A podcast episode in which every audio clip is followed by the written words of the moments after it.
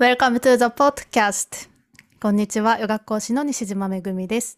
このポッドキャストでは、on the mat, off the mat, always doing yoga をテーマに、ヨガのポーズのハウツーではないあれこれをお届けしています。今日は、先生術師として活躍中の木村恵里さんをお迎えしています。こんにちは。こんにちは。そう、エリさんは、あの、SNS を中心に、まあ、こう、先生術のね、お 星の動きとか、まあ、これからどうなるとか、まあ、そういったことを発信していらっしゃる方なんですけれども、今日はそのエリスさんをゲストに迎えて、まあ、これから当時2022年でこう迎えるにあたって、まあ、どんな風になんか、しラッキー、ラッキーになるか、幸せになるか、みたいなことなのかな？とね、みんながどうやってよりよく暮らし、生きていくかみたいなところをちょっと星座別に解説していただこうと思ってます。よろしくお願いします。よろしくお願いします。すごい、はい。今、出だしを生で聞けて、私は感動しております。そう、エリさんはもう本当に純粋に私のポッドキャストを前から聞いてくださってて、そう、それで今私のあの毎回の出だしのフレーズにちょっと感激してくれてるっていう 状況です。はい。すごい楽しみで。そうなんです。ありがとうございますしてるんですけど、すごいめぐみさんとお話できるっていうのがやっぱりすごい楽しみだったので、本当に今日は嬉しい。お願いします。よろしくお願いします。なので、まあ、あの、先生術で言うと、まあ、この、当時から、こう、新、当時って、なんか、ね、どういうポ、ポイントっていうか、どういうポジションなんですか？当時って割と大事な、なんか、ポイントですよね。そうですね。先生術、ホロスコープだと、えっ、と、始まりは1月1日ではなくて、春分点、うん。春分の日から始まりになるんですね。で、全体をあの春分点から始まって、えー夏至、秋分、冬至っていうあの大きな4つの区切りがあるんですけれども、えー春分で種をまき、夏至で育ち、秋分、秋で刈り取りをして、冬至でその蓄えを次に生かしていく。っていうあの大きな流れがあります。なので、冬至では、あのーそうですね、春から始まって刈り取ったものを、じゃあこれからどうやって生かしていこうか。っていう、あのー次に生かしていく時になりますね。その次っていうのは来年の春うん、分なうんので、うんうん。本当にあの次の春分までのこの冬至12月今年は12月22日から来年にうんと2022年の3月だったっけ21日かな？うん。までの3ヶ月間の過ごし方っていうふうになります。大じゃあ丈夫かな？このなんか、うんうん。今自分で話して どこまで話したかな？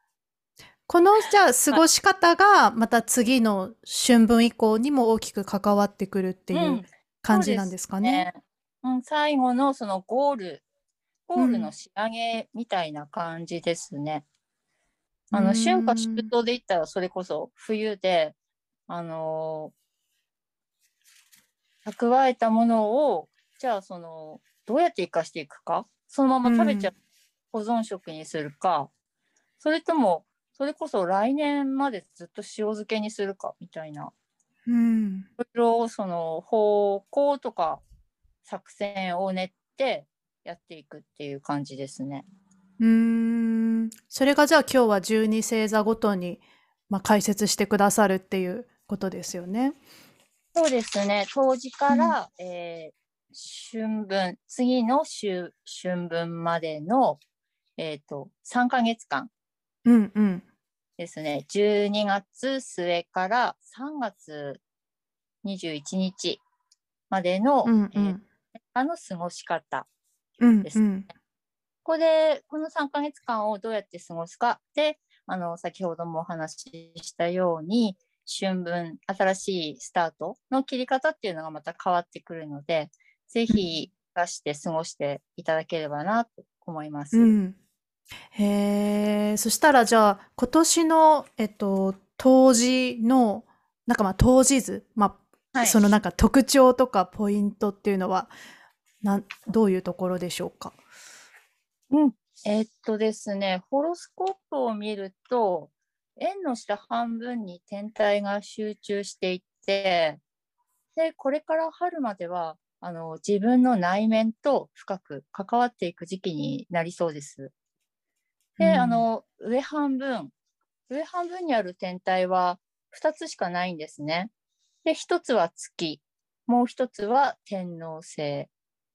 そしてこの天王星が、えっ、ー、と、ホロスコープの位置で言うと、8室というところにありまして、うん、で、こうなると、えー、あなたの意思とは関係なく、相手の変化によって、あなたの変化が起きるという読みが出てきます。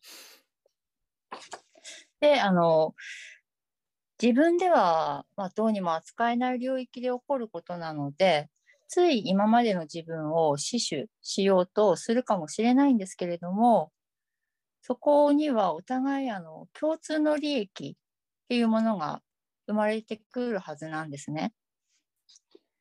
で、この緊張っていうものを和らげている天体もちゃんとありまして、でそれはヤギ座の彗星なんですけれども、ヤギ座の彗星っていうのは、きちんと損得を考えることができますので、状況に振り回されず、冷静に見るを意識して考えるだけで、結構あの冷静にちゃんと考えていけるかなと思います。うん。それはもうみんなに共通したこの当日の特徴、うん、そうですね。これは全体の読みになるので、あの、うん、これは本当誰か一人にズバッと当たるっていうこともあるかもしれないですけど、あのあくまで全体の読みなので、うん、こう流れとして読んでいただければいいかなと。そしてあと蟹座の月っていうのがあのジュハウスというあの社会と自分のつながりという場所にあるんですね。でこうなると、あの、属している組織の代表として、外に押し出されたり、意見を言わねばならなくなったり、あと、地元のコミュニティや、属しているチームの長として、リーダー性を求められる状況が起こるかもしれません。うーん。うん、ジュハウスっていうのは、あの、ホロスコープで言うと、一番上、えっ、ー、と、数字の10なんですけれども、それぞれにこう番号が、ハウスっていうところにあの番号が振ってあって、うん、で、それぞれにあの役割があるんですね。で、10ハウスですと、あの、社会っていうところとの接点になります。で、誰から見ても、こう、遠くから見ても、あそこで働いている人だよねとか、あそこに属している人だよねっていう分かりやすい外側から見たときに分かりやすい自分っていうに、あの、国さんの月があるので、そういうところに対して、あの、強いつながりを求めたり、あとは求められたり、という状況になりやすいかもしれないですね。うんですね。でも、蟹座の月っていうのは、もともと自分の考えで相手を変化させていきたい熱い性質があるんですね。うん、なのでそのなんでその相手を変化させたい熱い性質があるのかっていうと自分の安心できる場所を作りたい守りたいっていう気持ちからあの相手を変化させたい、うん、相手にたいっていう気持ちがすごく強いんですね。でこの安心できる居場所っていうところには、今年春の春分展でも、あの、今回と同じように冥王星があって、うん、で、ここであのあなたのその喜びや楽しさっていうことを形にしていくことで居場所を確立してつながりの輪郭をはっきりさせるっていう配置になってたんですね。で、あの今年の春から9ヶ月間で自分のいつもの居場所やそこに関わる人間関係っていうのに変動があった人は結構多かったんじゃないかなと思います。そうですね。うん。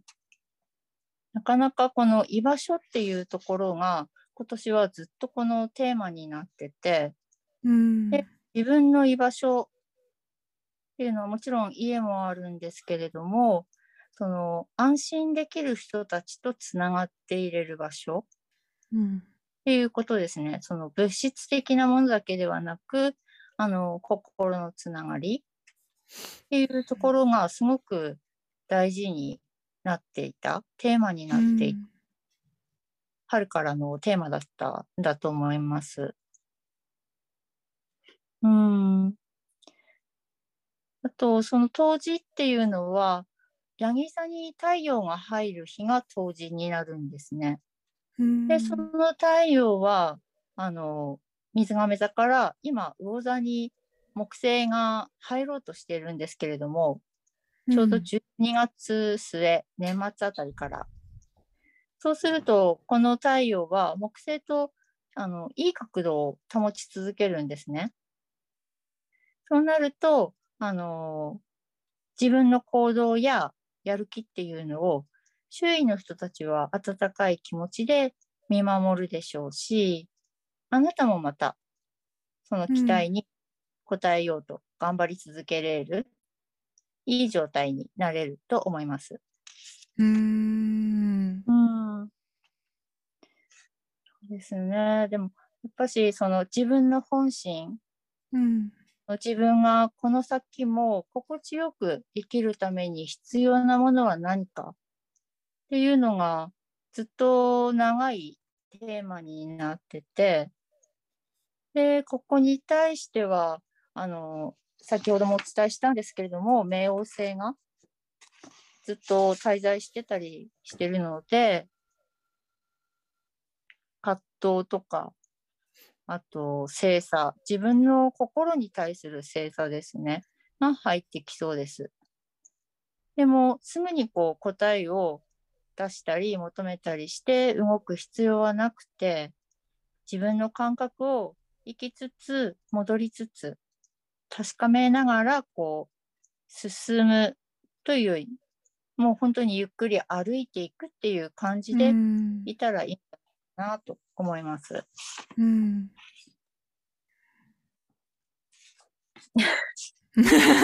焦らずね。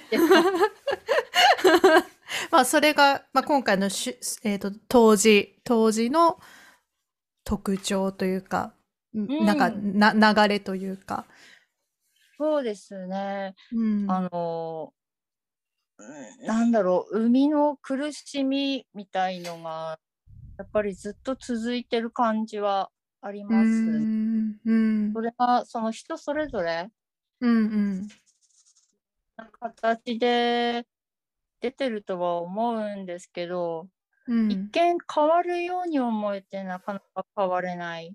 うん、あと動くように思えてなかなか動かない、っていうことが結構それぞれあるんじゃないかなっていう。なのでだからといってその今急いで答えを出すっていうことはあまりしない方がよくって、うん、むしろその出ていない状況の中で何を知るかっていうことの方がたあの重要になってくるかなっていう感じですね。うん。なんかもうあんまり、うん、うんうん。あんまりアクセクせずに、ちょっと、うん、ね、その自然のリズムに沿って。うんうん、そうですね。物事が動いていくリズムに沿っていく。っていう感じですね。であの今水亀座に土星がずっと滞在してるんですけれども、その土星とお牛座の天王星が、あの結構長期的にずっと連動して動いてるんですね。でこれはどちらもその水亀座の支配天体あの土星と天王星は水亀座の支配、うん、なんて言えばいいんだろう。の、うん、支配してる。支配っていうの 司ってる。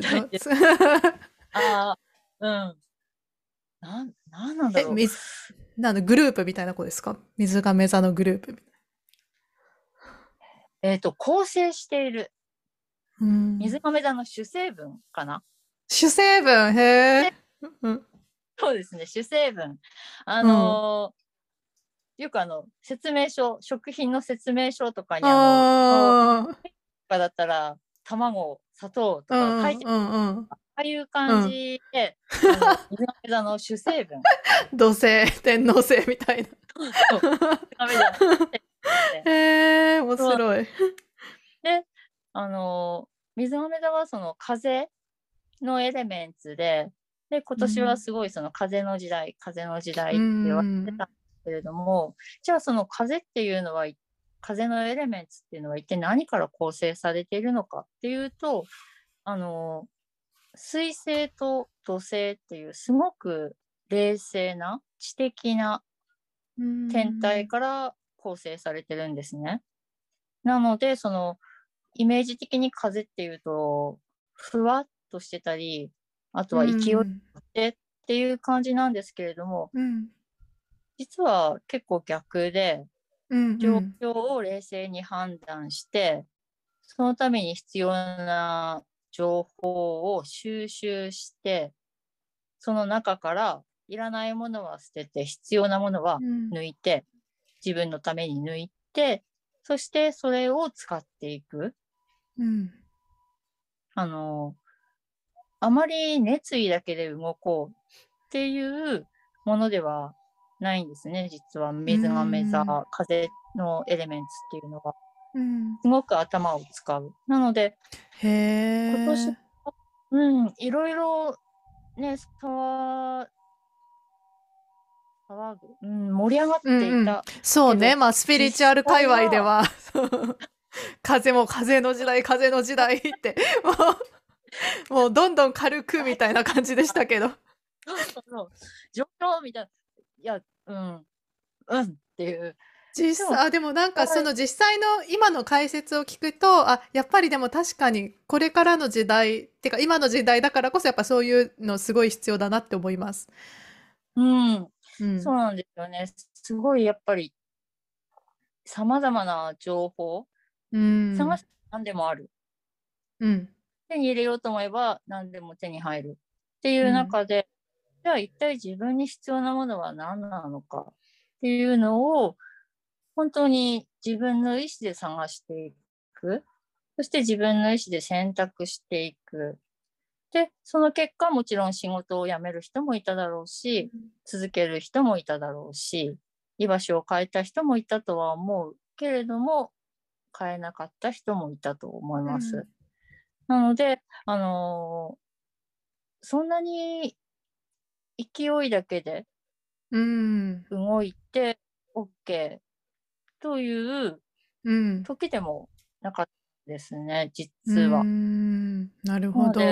実際、うん、動いていらっしゃる方っていうのは、やっぱりものすごくリサーチして、状況で、あと、もちろん、その前段階の勉強とか、いろいろ自分の土台を作った上で、本当に動いていかれてたんだと思います。でも別に焦る必要は、うん、うん。なので、うん、特に水亀座っていうのは、あの、自分のペースを守った方が絶対いいんですね。あと、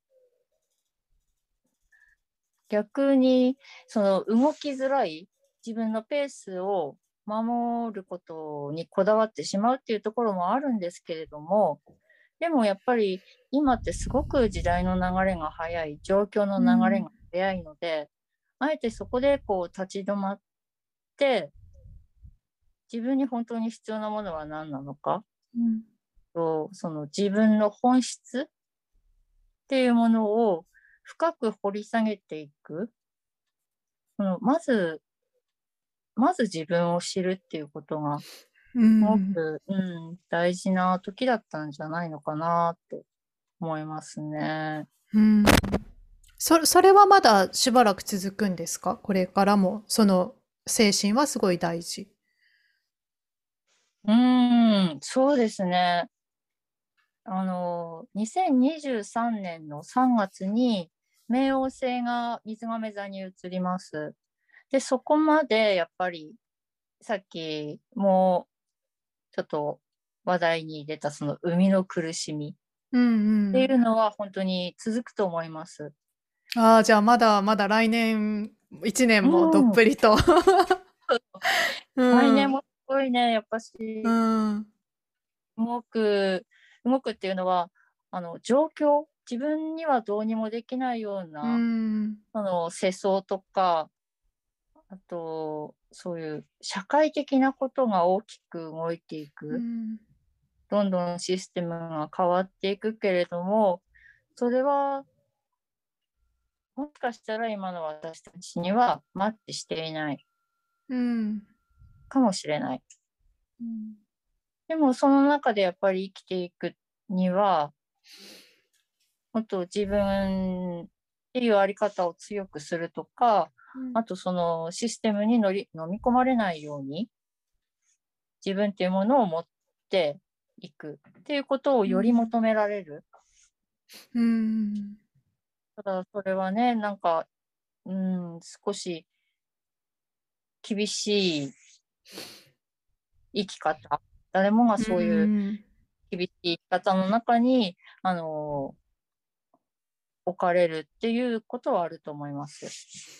なんかちょっと忍耐が必要そうな感じですね。うん。なんかすぐにすぐ自分の描いてたビジョンとかがこう叶うっていうよりは、なんかもっと必要な時間はかかるし、周りうのん。社会の動きとかともやっぱり影響し合いながら、なんか、うんうん。でも本当に自分が求めるものとか、うん。なりたいビジョンに対してやっぱりなんかそこを自問自答っていうかよよく知り自分のことをよく知りながらうん進んでいく。うん。うん、そうなんですよね。なんかすごく全体的な流れは強いけど、個々の生き方っていうものが、こう、際立っていく。で、そこに対して、すごく強い連携も多分生まれると思うんですよね。それって、うん今までのそういう縦社会、横社会っていうものじゃなくって、もっと右斜め上的な。ああ、もう、もうニュー、そうニューワールドですね。もう、体格も新たな。もはや戦争ではないみたいああ、なるほど、なるほど。のもう、うんうんうん。ながり。で、それって、まあ、あのーネットとかそういうことではなくって、多分あの、本当に大昔に会ったあの人にもう一回連絡をしてみたら、みたいな感じ。うんうんうん。ですね。うん。だから、あまり、うん、慎重になりすぎるのも良くないけれども、あの、勢いだけでいくっていうのも良くない。結構難しい選択を、その、うんうん。ところはあるんじゃないかなと思います。うんうんうんうん。うんへえ。じゃあまあその辺がまた十二星座それぞれでもあのちょっと当時からの動きが変わってくるってことですよね。十二星うん座それぞれによって。うん。なんていうか、十二星座別、これ大、うん。これ、これはどう？え？いえ、ちょっとじゃあね、あの、エリさんが一応12星座それぞれに向けて、まあ、この冬至から次の春分に向けてまで、ちょっと心に留めておくといいよっていうことをまとめてくれたので、それを今から伝えてもらおうと思います。はい。まずじゃあ、お羊座から、お羊座の皆さんへ。はい。そうですね。お羊座の皆さん、お羊座の皆さんは、えー、自分の名刺を作るっていうことをちょっと意識してみてください。うん、この自分の名刺を作るっていうのは、実際に名刺をするっていうことではなくて、あのお羊座さんにとって人生っていうのは、うん、残すことではなくて生きることなんですよね。なので、形あるものっていうのは、もちろん自分も含めて、いつかはなくなるっていう、うん、刹那的な考えが、その基本的に全てにおいてあります。ありますっていうのは、うん、お羊屋さんっていうのは、すごく観念的な、情緒の中で生きていて、多分自分でも、その自分のが何に向かってるのかっていうのは全くわからない。けれども何かに向かわなければならない。っていう、あの、本当に命の火を燃やすような、うん、あの、生き方というか、それが外から見ると、あの、楽観的だったり、まあ、何も考えていないように見えるんだけど何かに引っ張られて生きている、うん、の命かもしれないしもっと違うものかもしれない。けれどもそういう目に見えないものっていうことに対してあの動いている生きている人なんですね。なのでどうしてもそういう社会的なものとか、うん、あと、いつかは変わるものっていうものに対しては、あまり関心が持てない。うん、その外側に出ている自分っていうものを、その主観的にはわかるんですけれども、じゃあ外側からの自分ってどういうふうに見られてるんだろうっていうことに対してあまりこう気に留めないようなところがあります。で、あの、そういう関心があまりないようなところに対して、あの、今回のその冬至から春分までの間では逆に関わってほしい。うん、あの今まではあまり意識してなかったそういう公の場の自分社会の中の自分っていうものを意識して、あの、自分を打ち出していく。そして、あまりその関心なかったがゆえに、なんとなく従っていただけの、そういうつまらない枠組みっていうものを、自分が動きやすいように変えていけるタイミングなんですね。なので、ぜひその外側に出ている社会的な自分っていうところに対して主体的に関わっていく。そして誰が見ても、その、あ、あの人、ああいうお仕事してるよねとか、あと、あの人、ああいうことしてるよねっていうのを、あの、わかるような活動に、うん、あの今すぐそれを成し遂げろっていうことではなく、自分がそういう活動に関わっていく。っていうことをやってみてください。うんじゃあやりたいこととかおお仕事とかを割ともう自分がやりたいことっていうのをちゃんと見つめて。そうですね特にあと、新しいことにチャレンジしてみるっていうのもすごいおすすめですね。あの答えがないことっていうのにチャレンジするのがすごいおすすめです。例えばあの試験に合格したらその資格が取れるとかそういう正解不正解の企画的なことではなくってやっていくうちに自分の中にこう答えが生まれてくるもの例えばその楽器とか、うん。あとランニング、あともちろんヨガとうか、ん。そういう瞑想、思想の追求とかもいいですね。うん。なんていうか、続けてるうちに自分のその軸感覚が確かめられていくものっていうのをなんかおすすめです。う。うんん、で、これはもう春分スタートとか当時スタートっていうことではなくて、お羊座さんの場合はもう心に触れるものがあったら、本当に今すぐスタートした方がいい。うん。じゃあもう今日から 今日からその生き方に シフトしてください。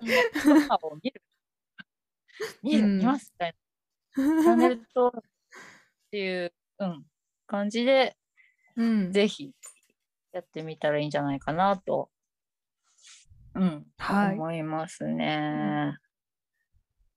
そしたらお牛座さんあはどんな感じでしょう？ん、大牛座さんは、そうですね、軸を決めて流れを作る。うん。この軸っていうのは、さっきあの羊座さんの方でも言ってたんですけど、うんうん。今回のその当日では、大牛大牛座さんが、えー好きだから極めたいと思ってたことに対して、何か良い変化がもたらされそうなんですね。うん。で、今までのその、もちろん今まで好きでやっていたことに対してのその価値観を塗り替えるようなことが起こるかもしれません。でも、その衝撃を自分の変化につなげていける強さっていうのもある時なんです。で、お羊座さんっていうのは、その基本的に長期戦に強いんですけれども、一回、あの、好きになったものはずっと好きとうか、ん。あと、まあ、性格的に少し頑固なところがあったり。でも、自分の中のそのスイッチが切り替わる。その、あ、これ好きじゃなくなったかもっていう、その自分の本心に、ある日突然気がつく。うん。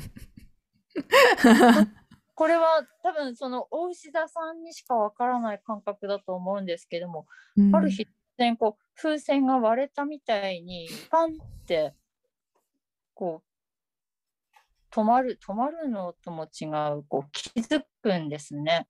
で、うんそうするとこうすっぱりと潔くやめて方向転換するんですね。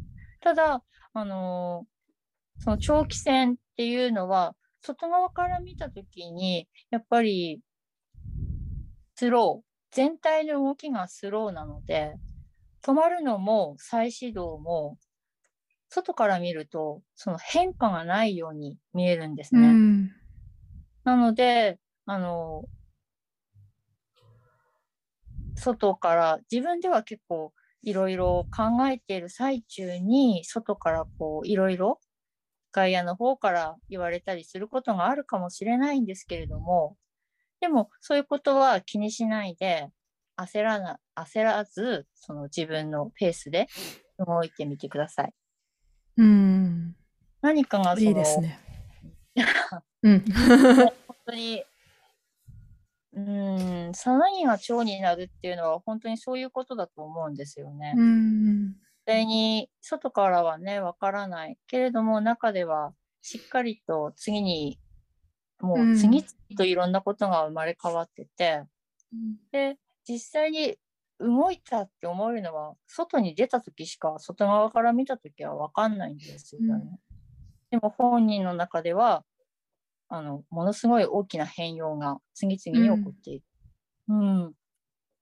なので、その変容、変わっていく、自分の中で変わっていく中で、何かこう起きた時、不安になった時は、動いてる感情ではなくって、その、この状況下においても動じていない部分っていうものを、あの、見るようにしてください。大志座さんにうんはそれがもう必ずあります。感情ではなく感情に全く動じていない自分っていうのが大志座さんの中にはあるんですね。うん。でそれはうん信念信念っていう言葉が合うんじゃないかなと思うんですけれども不安な時は不安を見るのではなくその自分の信念それがどこにつながってるのかはわからないけど信じてるものを見続けるうん。必ずあるものを見続けるっていうことをあの心がけてみてください。うんうん。素敵。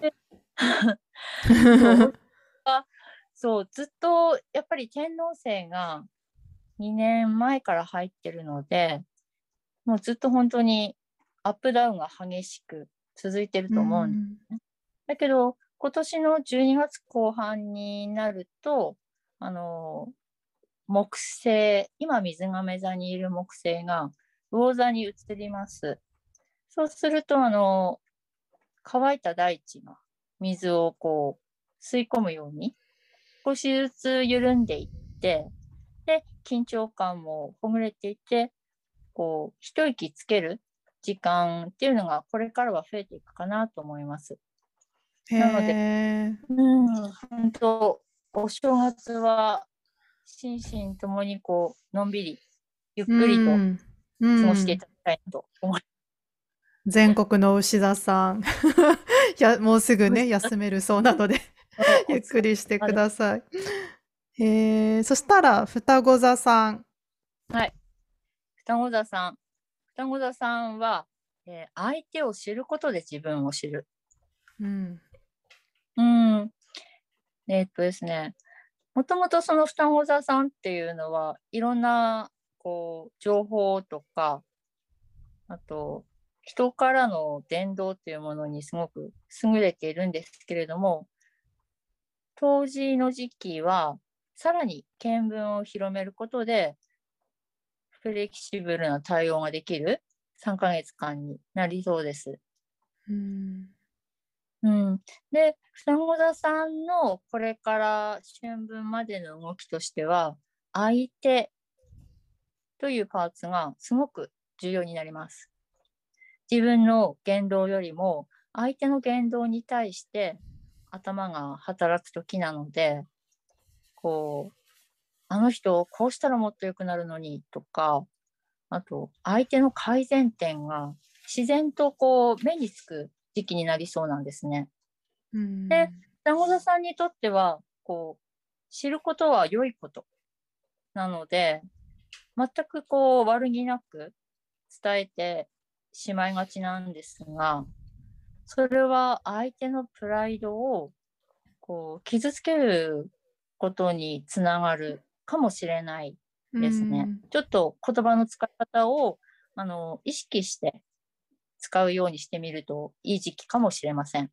うんあと、その相手のことが目につくからといって、その相手のケアばかりせず、自分のメンテナンスもあの忘れないようにしてほしいです。で、誰かに対して、そのケアのアドバイスをしたなら、相手と同じく自分にもそのケアをしてあげてください。うんうん。で、自分をその丁寧にね、扱えば扱うほど、その双子座さんの言葉が真実味を増す。真実味とその重みを増すんですね。なぜなら自分がやっていることだから。相手に伝えるときに自分がやってることを伝えるっていうのは、あの自分がやっていないことを伝えるのとはもう全く違います。なので、その何気ない軽い一言でも自分がやったことを伝える。この小さいことで、あの自分が思った以上に強い影響力っていうものを相手に与えたり、あと信頼を得ることになる、つながるかなと思います。うーんうーん。そうですね。その自分っていうものを新しい目標の設定基準にする。何か自を、分を？うんうんうん、何かをね、その何かのことを目標に設定する。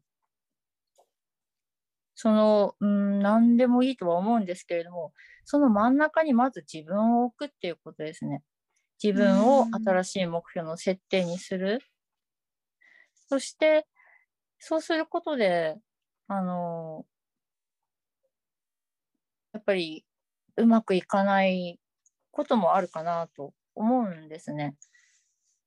あまりその自分が自分がっていうのをやっぱり出していく星座ではないので、むしろその自分が自分がって動いてる人の周囲にいて、え、どうしてそういうことするの？とか、その時の気持ちは？とか、その方法は？とか、なんていうかそういうのを聞いて回るあこの人みたいな感じで、そういうのを楽しむ側の人なんですけれども、今回のその当時の時期は、その、自分っていうものを探求の対象にする。ーうん。ですね。今まではその相手、何かうん。その外側のものをあの対象にしていたんですけれども、あの今回の当時っていうのでは自分をその目標のあうん。自分っていうものを探求の目標にする。うん。うん。そしてその探求するっていうことでその都度生まれ変わっていく。都度生まれ変わるっていうのはものすごくその知性が生まれ変わる？うん。知性がどんどん生まれて、そしてまた枯れて、また生まれていくっていう、その双子座さんの特性っていうんですかね。うん。であの、これにはもちろん先ほどお伝えした相手っていうパーツが、あの、重ねて重要になります。なので、自分一人が自分を探求するのではなく、あくまで相手っていうものがいる中で自分を探求していく。うんっていうことが大事になっていきますね。うーうんん。そして相手を知ることでまた自分も知る。うんうんうんうん。まあ、だから人人間関係の中での学びっていうのが本当にこの時期多いんですね。そうですね。名古座さん。はあうんまり、なんていうか、うん人間関係っていうものよりもうん。自分が知りたいことの方うんがうんうん重さがあるうんかなって思うんですけど、今回はその知りたいっていう対象を相手にしてくることそしてそあの人相手を知る、うん。うんうん、うんうん。自分を知る、ややっぱり人間っていうものの中に戻っていくっていう感じですね。自分に少し重さをつける。自分の人間っていうところに重さをつけていくっていう感じでしょうか。うんうんはい、そしたら蟹座さんはどんな感じでしょうか？うん蟹座、蟹座さんは、相手との約束を果たすという 時期になりそう。うん。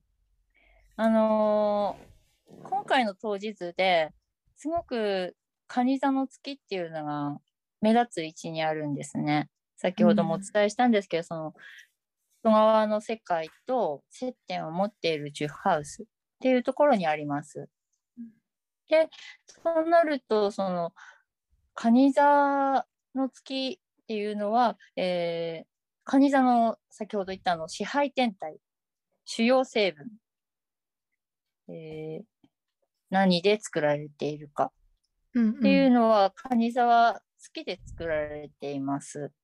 月、月の性質、うんそうなんですよ。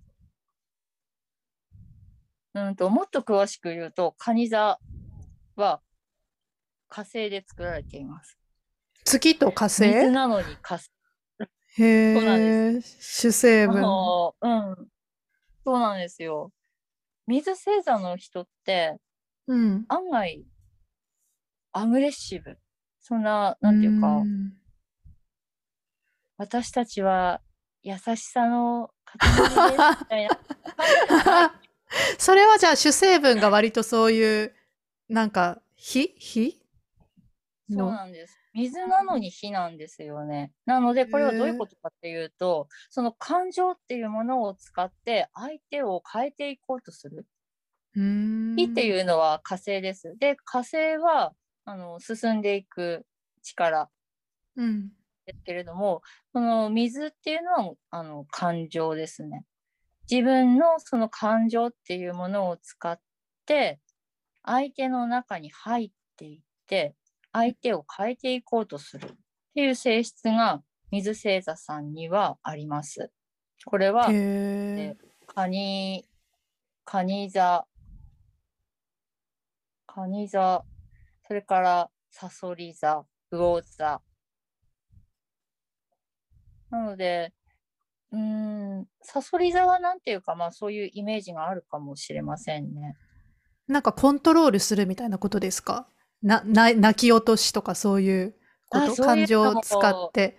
うん、感情を使って、相手に入って、うん相手ので、入り口を探すんですね。自分の感情で。あーあー、どこから入れるかなみたいな。そう、そうです、そうです。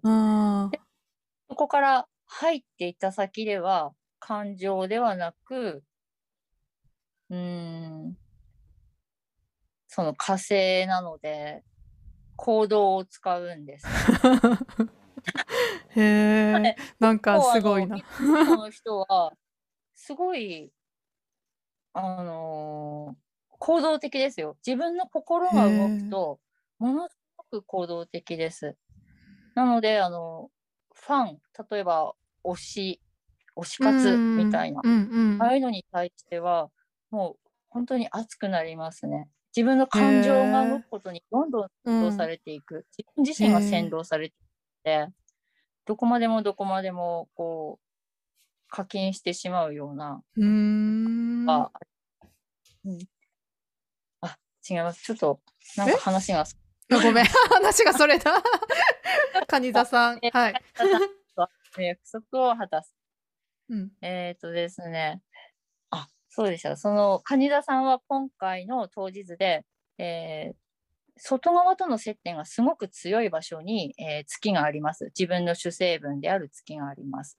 で、そうなると、あの、感情っていうものが先走りやすいので、えー自分と相手を比べて落ち込んでしまうっていうパターンにちょっと陥りやすい3ヶ月間になりそうなんですね。で、蟹座さんっていうのは、あの周囲の状況を瞬時にこう感じて、で、自分で受け取るっていう力がすごく強いです。で、その才能が今回の当日では、えー社会における自分と周囲との比較、あと、自分がその信頼されているのかっていう疑心暗鬼につながったり、何かこう相手の腹を探る方向に向かいやすいですね。で、自分がこう作り出した落差に自分を当てはめて安心するような、こう、ちょっと自虐的な癖をちょっと持ってしまったり、で、自分がこう傷つくことで相手に傷を負わせて、先ほども話したんですけれども、こうそこから相手に侵入していこうとしたり、うん、こう様々なこう面倒事をさらに面倒にすることで自分の価値を上げようっていううんパワーゲームにちょっと陥りやすいうんうん時期なんですね。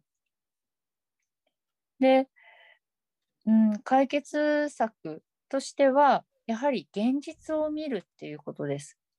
見なければいけないのは、感情ではなく現実。そして、その中には、きちんと決めなければいけないことっていうのがあるはずなんですね。で、それはその相手との約束かもしれませんし、何かの契約かもしれません。実際に書類を交わさなければいけない契約、あと、公的な契約、様々なことがあると思うんですけれども、そういう枠、その枠、形があるものをちゃんと自分の力で処理していくっていうことがすごく大事になります。で、今は見えてないんですけれども、そういう小さい約束、大きい約束をしっかり自分の力で果たしていくことが、その、いつか到達する世界っていうところにちゃんとつながってるんですね。なので、あのこの3ヶ月間は感情ではなくて現実を見る、うん。そしてやらなければいけない約束事決めなければいけないあの締結しなければいけない何かの契約事が相手とあるとしたらそれをしっかりとやる。現実のことをしっかりとやるっていうことですね。これがあの蟹座さんが今は見えてないんだけれども到達する世界を今の時期から動かすことにつながっていきます。うーんうん、もうちゃんと現実を見て現実的にやらないといけないことをちゃんとしましょうっていう。うん、そうですね。特にそのさっきもお伝えしたパワーゲームっていうものにとらわれないようにしてほしいですね。多分それもこう相手との何かの決まり事っていうことをしっかり了解お互いが了解するとそこから抜けれるはずなんですね。それにはもちろん自分の納得っていうあの決断も必要ですしただやっぱりずっとその中にとらわれやすいあの自分が作り出したものの中にいる方がやっぱり安心なんですね。不安だけれども安心っていう。うん。少しこうこじらせ方に あのやす時なので。うん蟹座さんはしっかりその現実っていうものを見ることが本当に大事な時期です。うんうん、どうしてもね注目されることも多いかと多い時期なのかなと思います。なのでこういつもと違う自分っていうことに対してすごく心が揺れるとか不安定になっているところにいつものことが起こるとなんかこう変な揺らぎが起きてしまうのかもしれないですね。うんうん相手相手というか周囲の状況っていうものをものすごく敏感に察知してで今自分が何を求められてるのかっていうのは分かるんですよ。分かるんだけど、その求められてることを今の自分ができないっていうこともやっぱり分かるんですね。うん。でそれそのできないっていうのもでも実は自分のちょっとした被害妄想だったりする。もっとやらなきゃいけない、もっとやらなきゃいけない。あの、ご飯持ってくれるだけでいいよっていうところに対して、なんかチャーハン作らないといけないとか、うんパエリア作らうんみたいな、そのうん過剰なサービス精神っていうんですかね。うんうんそれってやっぱり喜んでほしいっていう一心からなんですけれども、うんあのでもねそれもやっぱりちょっとほら主観的なうんうん思い込みじゃないですか。うん相手は言っていない。うんだからその相手が言っていないっていうことをまず確認する。うん現実を うんそうそう、現うん実を見る。うんうんうん。ということですね。うん。状況からよ、なんていうか、過剰に要求されていないっていううん安心感をしっかり持ってほしいですね。うん、うんそっか自分の勘違いとか思い込みですごいあなんかいっぱい来てるみたいな いっぱいやんなきゃみたいなことになっちゃう。うん、やっぱ、うん、喜んでほしいっていう気持ちがね、すごく強い。うんあの、一緒に幸せになりたい、みんなを喜ばせたいっていう気持ちが、うんあの、強い、優しい蟹座さんなので、でもね、そこまで頑張らなくてもいいんだよっっていうう、んうんうんうん求められていることは何なのかっていうのを相手とちゃんと確認するうんっていうことが大事かなとうん思います。はい。そしたら獅子座さん、次は獅子座さんですかね。うんはい。獅子座さんは、もう、あえて目立つところでうんというのがキーワードですね。もう、獅子座さんって、まあ、その、星座のイメージから、なんかすごいもう、ライオンキングみたいな、うん 華やかみたいな、あの、イメージがあるかもしれないんですけれども、実際には、その、そういうのがものすごく苦手。うんっていう人も多いです。なので、そういう獅子座っていう自分に傷ついてる人も結構多くて、うんうわ、獅子座らしくないからダメなんだ。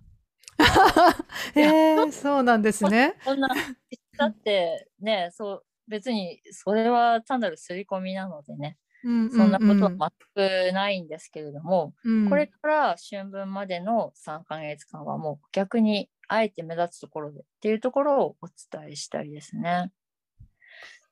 うんでまずこの獅子座さんは1年間本当に大変だった人が多かったと思います。ええあのお疲れ様です。お疲れ様です。うんさっきのね、石田さんもそうなんですけれども、不老級の方たちは、本当になかなかあの耐え難きを耐え、忍び難きを忍びっていう方が、うん、多かったんではないかなと思います。でも、あのそれでもこの現状を動かすのは、もう自分が動くことしかない、自分が決断することしかないって思ってその立ち上がってチャレンジして、多分その何か挫折もあったかもしれません。でもその中でも本当に頑張ってこられたと思います。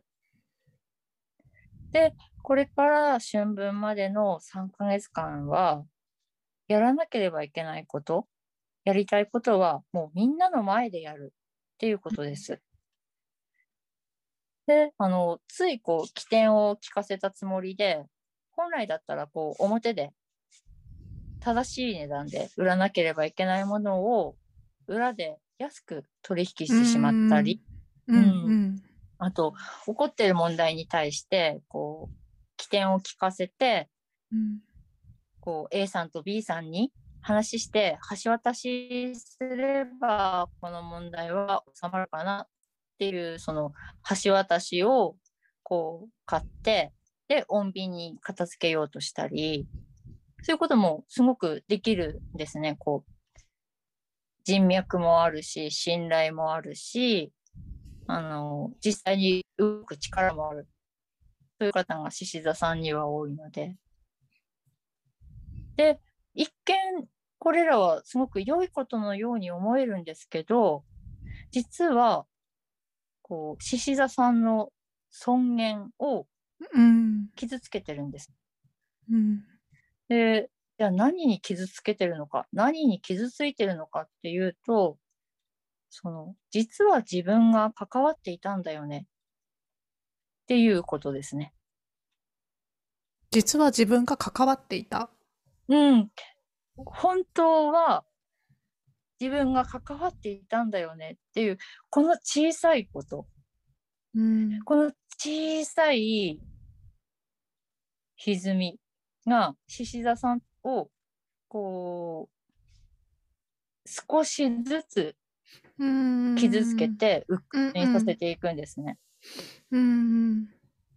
うん、なんていうかみんながうまくいっているその裏で実は自分が頑張っていた。うんうんうん。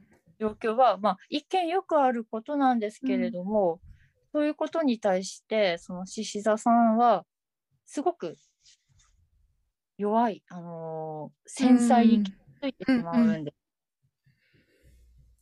なのでこれはうん、獅子座さんの特性っていうところもあるんですけれども、特に今回、この当時からの3ヶ月間は、なさねばならぬことはもう正々堂々と、うん。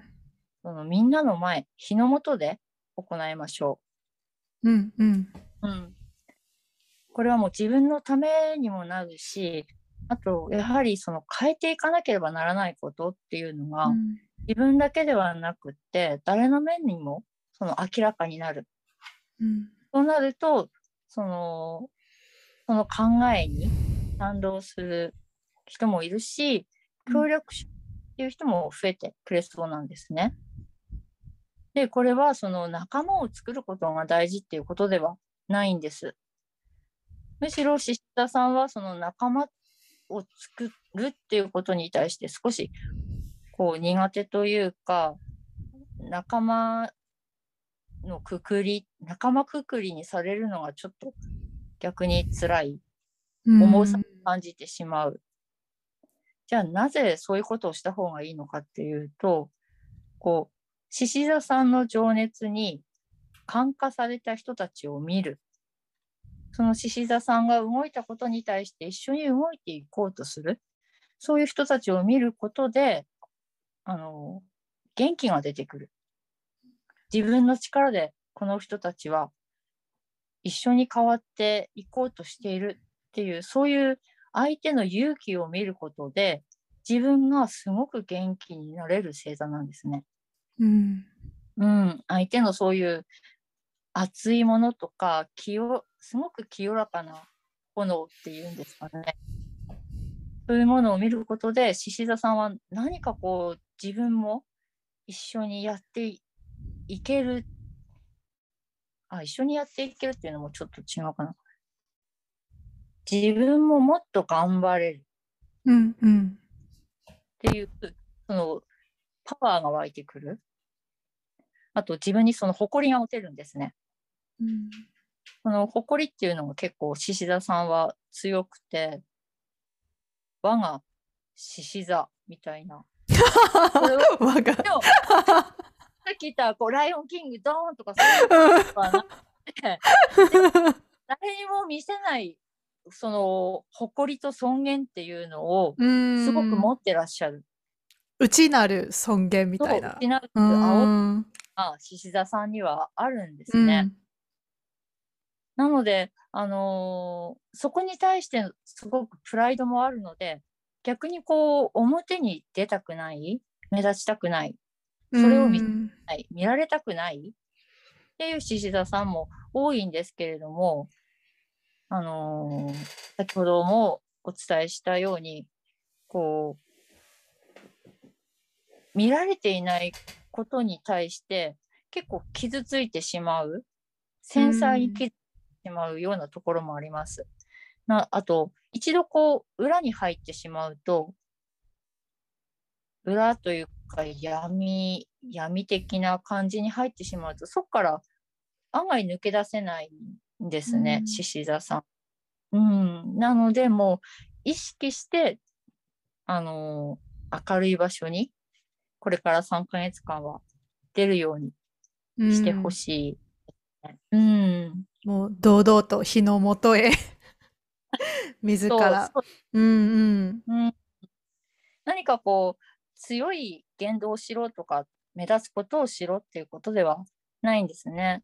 ないんですけど、その、獅子座さんがなさねばならぬって思ってることは、やっぱり尊いことうんなんですね。その、自分のことだけを考えていない、全体のことを見て、最終的なゴールに向かって動いている人なので、あのぜひその尊い部分っていうのは隠さず、臆さず、みんなの前であの出してほしいですね。うん。うんね、すごい素敵。うん。そうですよね。はい本当田さん、偉い。うん。堂々とね、前に。そしたら、ちょっとぶっ続けで言ってますけど、乙女座、乙女座さん。乙。女座さん。乙女座さんはもう自分に集中する。えっと、乙女座さんはですね、これから春分までの3ヶ月は、人目を気にしない。ファンサービスをしすぎない。そして、慣れ合いの中だけにいない。っていうことを念頭に置いてみてください。あの、乙女座さんってすごく今何が必要とされているかっていうことがわかる人なんですね。そしてまたそれをこうすぐに差し出してくれる。すぐに動いてすぐに持ってくるっていうあの、うん起点の良さ、あと柔軟性もあります。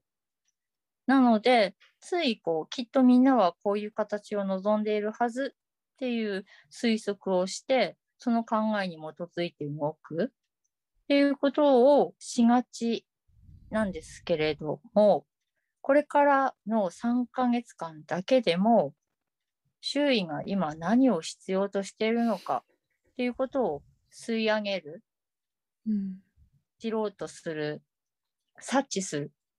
そういうことをやめてみてください。その、それをやめることで何かが崩れるんじゃないかっていう不安がもしかしたらあるかもしれないんですけれども、乙女座さんの周りにいるみん、その方たちは、乙女座さんが何かよくしてる、くれるから、その、あなたを好きということなのではなく、あなたが何かに一生懸命取り組んでいる姿、そういうものに惹かれるんですね。何か一つのことを徹底的に調べて、正しい情報に行き着く。そしてそれを教えてくれる。そういう、あの、いい意味での正しさ。うんそういうものを常に持ち合わせている。そういう、あの、うーん、正しさ、正しさ。正しさと同時に柔らかさがある。そういう姿を、あの、持ち続けていることで好かれている。っていうわけでもないですね。ひたすらその多分何かを調べてるとか、そこに行き着くまで一生懸命やっている、そういう姿をあの周囲の人たちはすごい好きだし、信用を置いているんですね。なので、あのみんなに好かれるために何かをするっていうことではなく、誰にも遠慮せず好きなこと、好きなものっていうものにひたすら取り組む3ヶ月間にしてほしいですね。うんでうん、年末からその魚座が木星に入ることで、今までのその自分の基準ではありえなかった選択、ありえなかった状況っていうものをこう迫られることがあるかもしれません。で、その時にあの必要なことっていうのは結構情報収集とか正しい、この場合はこっちの方向が正しい、こっちの確率だ。そういうものはすごく、あの、リサーチで集められるんですけれども、そういう時に情報とか資料、経験談、誰かの経験談ではなくって、自分の頭の中で消化して、自分の考えた言葉で動かしていく。その、何か問題が起こった時に、知識だけの理論突破っていうものをしても、相手と歩み寄るっていうことはなかなか難しいですね。でも、乙女座さんは結構ね、これができるんですよ。すごくうまい。だけど、その、知識と理論っていうところからちょっと離れる。その中に自分の意見っていうものをいつもより強めに入れてみるうんっていうことをあの心がけてみてください。ただ集めたことを話すっていうのではなく、その自分の中でしっかり噛み砕いて、うん理解したことを伝えるようにすること。そしてそのために、そのために自分に集中するっていうことですね。うん。うん。すごく頭がいい、いいんですね、乙女座さんは。うん。こう、地頭がいいっていうか、あの、状況、様々などういう状況に対してもものすごくうまく対応できるし、切り抜けることもできる。今何が最善なのかっていうことを選択して選んでいけるんですけれども、あのその時に相手側にちょっと入りやすい。うん。それをちょっとやめてみるっていうことですね。この状況で自分の選択をしようっていうことを普段より、いつもよりも強めに、あの、うん考え入れていくように、あの、してみてください。もう人ではなく自分うんにそうですしね主体を。うん。うん、自分に、は、うん、みんなのためにっていうことを、やっぱり全、みんなのためにというか、全体の流れのために、今これが必要だっていうことが結構多いかなと思うんですね。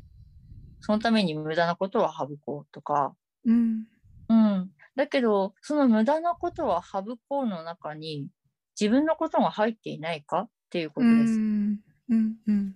うん。自分のことを無駄に、無駄選択していないかっていう。うん。うん。それはね、絶対ないこと、ないというかね、あの、一番大事なことはそこなはずなんですよね。なので、全体を見すぎないっていうことが、うんうん大事かなと思いうん。うん今、ここまでで6、6今ちょうど半。分、半分ですか？半分。半ちなみにエリさんは何座なんですか？私は、私はお羊座あです。あ、じゃあもう最初に出てきたお羊座。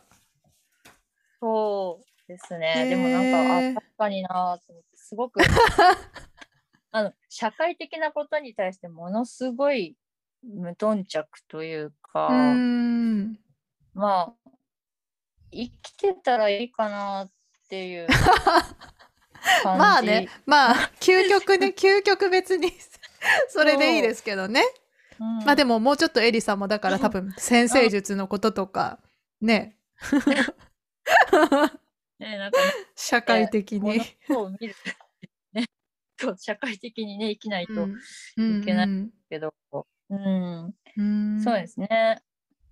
そう、あ、どうしましょうね。じゃあ、これは、今また話していっていいのかしら？天秤座。はいはい。じゃあ、天秤座さん大丈夫ですかはどうでしょうか？はい。天秤座さん。天秤座さんは、えー自分の選択を信じるうん。ということがすごく大事です。えー、天秤座さんのこれからの3ヶ月は、今まで自分でも気づかなかった一面を知ることがあるかもしれません。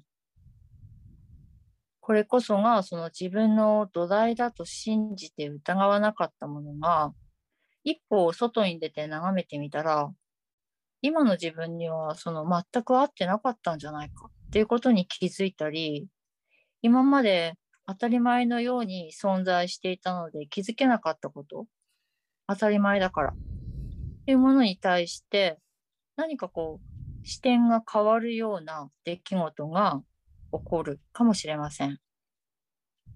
そして、あの、ここであの起こったことに対して執着したり、それを元通りにしようとせず、あるがままに手放し、一度は終わらせる決断をしてみることが大事です。うん。うん。で、そこからは、あの、自分が一番大事にしているもの、守りたいつながりっていうものを基準に再構築していく。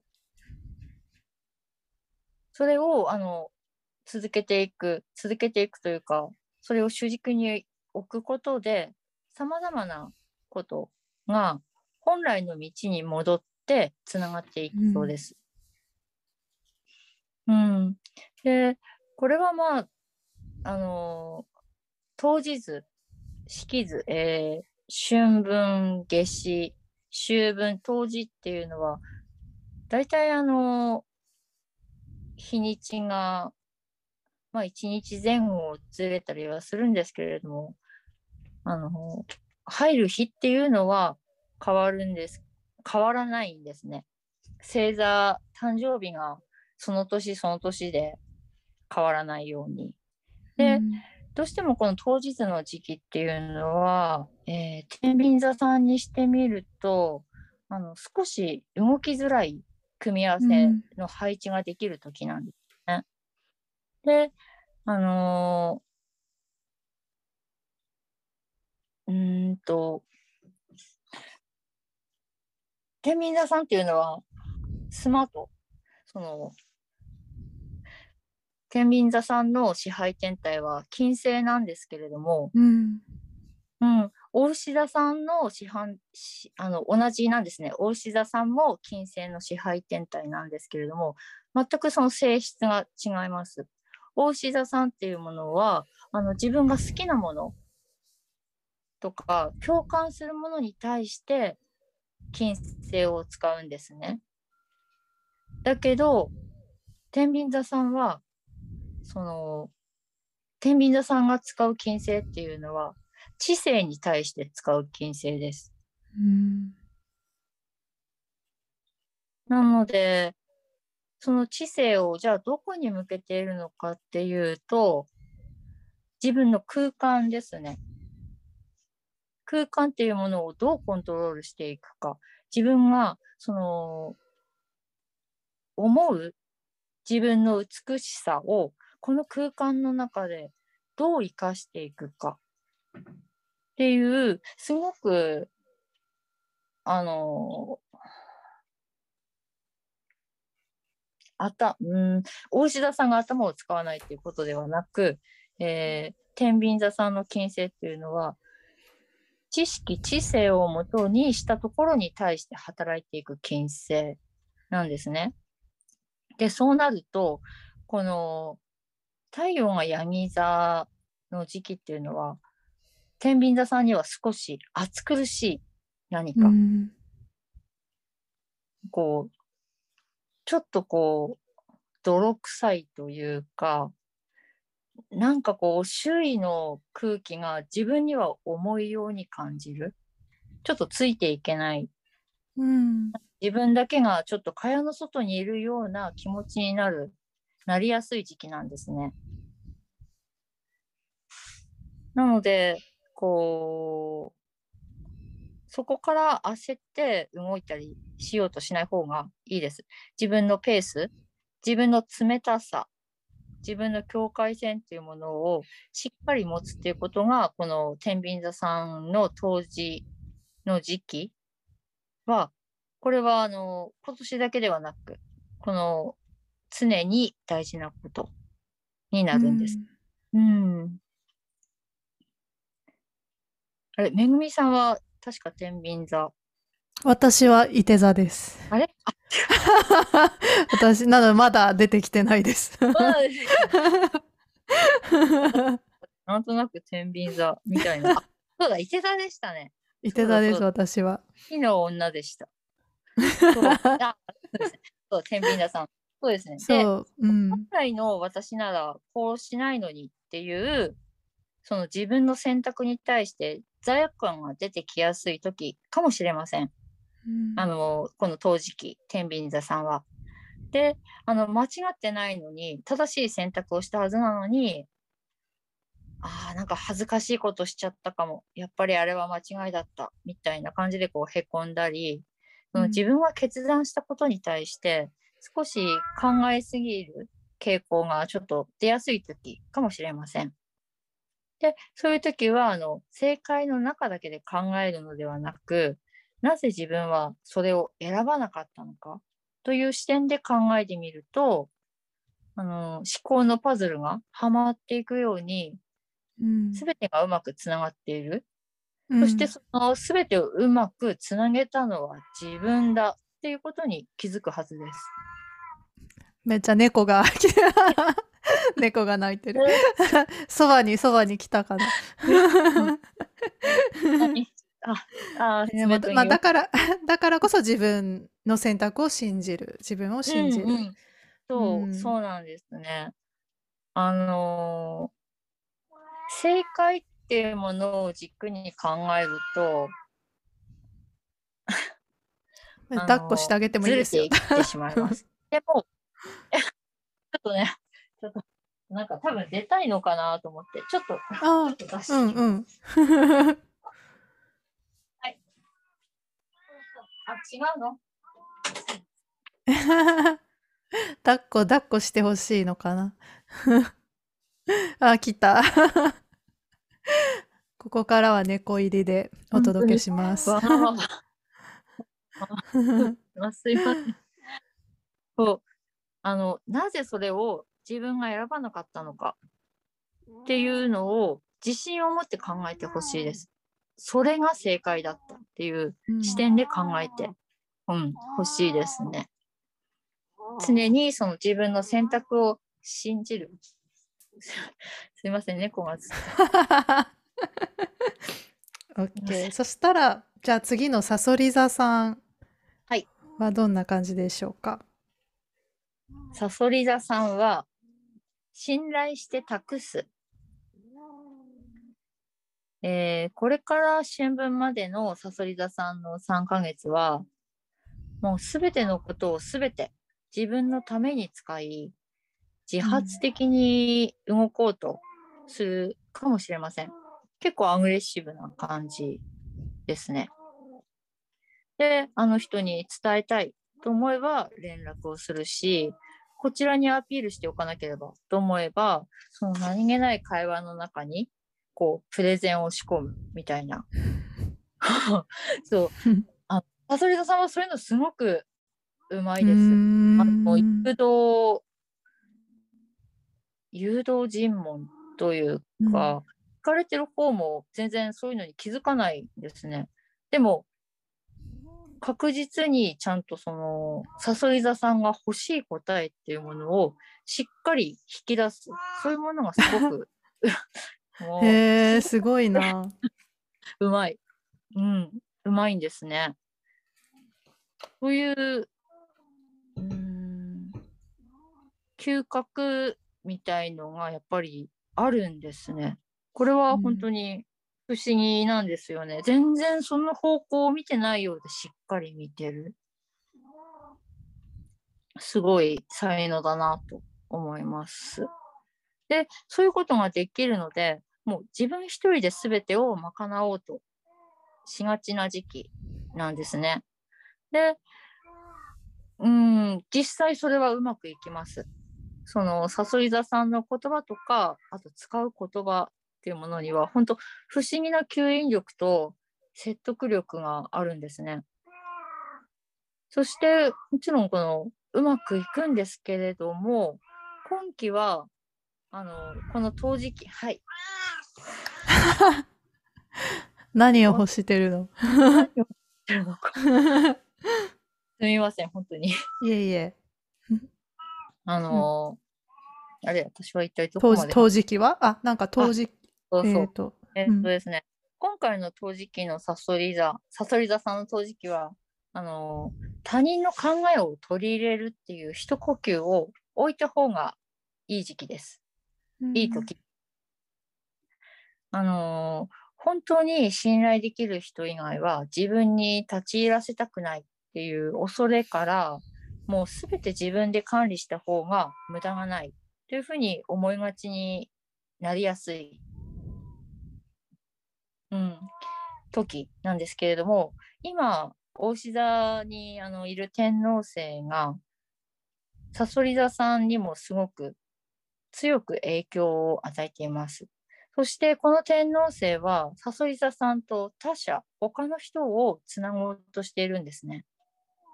そして自分が持ってる荷物を、その、相手に渡すっていうことは、さそり座さんにとってはものすごく勇気がいることだと思います。渡したくない。それは自分のものにしたいっていうことともまた違うんですけれども、あの、やはりしん、どこまでこの人を信頼できるのかっていうスイッチがなかなか入りづらいところがあります、さそり座さんには。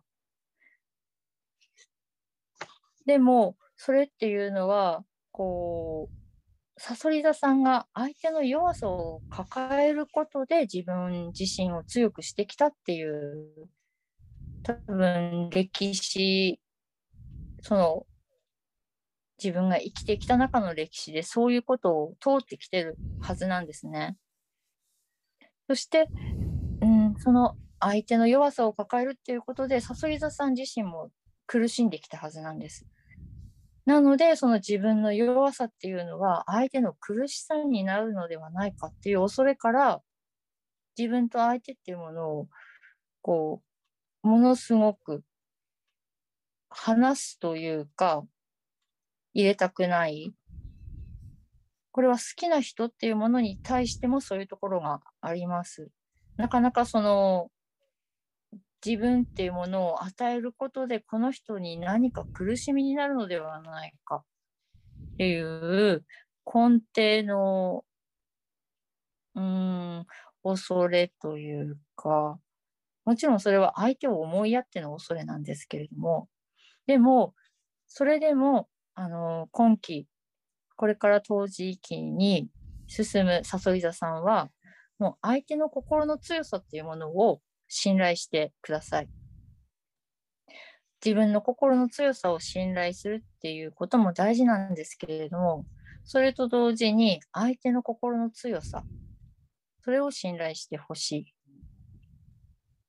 あの、すべてを理解してるのは自分、自分なんだ。自分しかいないんだっていうことで、その外の世界への扉を閉じないようにしてほしいんですね。そして、そのお互いの違いっていうものを受け入れる勇気を持ってほしいです。うん。相手の考えを知るっていうことは、相手の才能を知るっていうことでもあるんですね。そして、さそり座さんっていうのは、一人よりも二人の時の方がずっと強くなれます。その相手の才能を知って信頼する。相手の心を信頼する。それをこう、うん、すごく、なかなかこれは、信頼してください、信頼しますってなることではない。それは仕事ではないですからね。うん。うん。すごく難しいことだとは思うんですけれども、ぜひ、あの、取り組んでほしい。もし何かそういうことで行き詰まりを抱えていることがあるとしたら、相手を信頼、相手の強さっていうものを信頼して、その自分の弱さを相手に預ける。うん。それも強さです。ぜひ、あの、うん、つなぎ合っていくっていう3ヶ月間にしてみてほしいですね。うーん。なんかすごい美しい人間同士の人間関係の美しさうが。うーん。ん。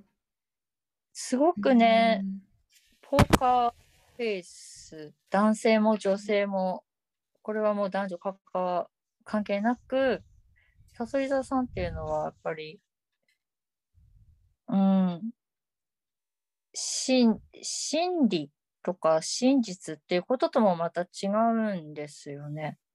うん。うん。その、その人の心の中にしかないものっていうのがすごく強くあるんですよね。で、それを絶対正当化しないっていう、そこがなんていうかすごく美しいところなんですよね。うんうーん。それもまた自分、これが自分の弱さなんだって思うような、こう、ものすごく人間らしいところがある。けど、それをあまり表に出さない。だからこ、うん、この時期はちょっとそういう自分の弱さとか見せられない部分も、まあそう、うん信頼できる人にはこう明かすというかうん見せていく。これはそうですね。やっぱし誰にでもっていうことでは全うくん。なくって、本当に自分が信頼する、自分を信頼してほしい人、うん。です自分が信頼してい人に対しては、その、うん、やっぱり相手も信じる、相手の強さも信じるっていうことうで、んうん。してみることをしてほしいかなと思います。はい。それでは、いて座、私も含めいて座さん。は はい。伊手座さん。はい。はい。えー、伊手座さんは、真実と現実を見る。これは知るんじゃなくて見るんですね。厳しい。はい。そう、えっ、と、これはね、あの、なんていうか、まあ、頭を働かせるっていうことですね。うん。うん。外側から集めたものを自分の頭で一度分解するっていうステップをちょっと取り入れてみるといい3ヶ月かもしれません。そして自分のものと自分のものではないもの、相手のもの、実は相手のものだったっていうものを分けるっていうことをあのしてみてください。で、それをしてみると、その伊手座さんが守らなければならないって危機感をちょっとこう持ってたり責任感を持ってたりしていたものは本来の持ち主がいたっていうことに気づくかもしれません。うん、その全ての責任と豊かさっていうものをあなたが伊手座さんがねあの準備したり背負わなければいけないっていう責務はないっていうことに気づくかもしれません。こちらが全て準備しなければ相手は豊かにならないんじゃないかとか、あと、この持ってるものをもっと反映させていかないといけない。それが私の責任だからって思っていたものが、実はそれは自分の持ち物ではなかった。そもそも自分の持ち物ではなかったんじゃないかっていうところに何か気づく。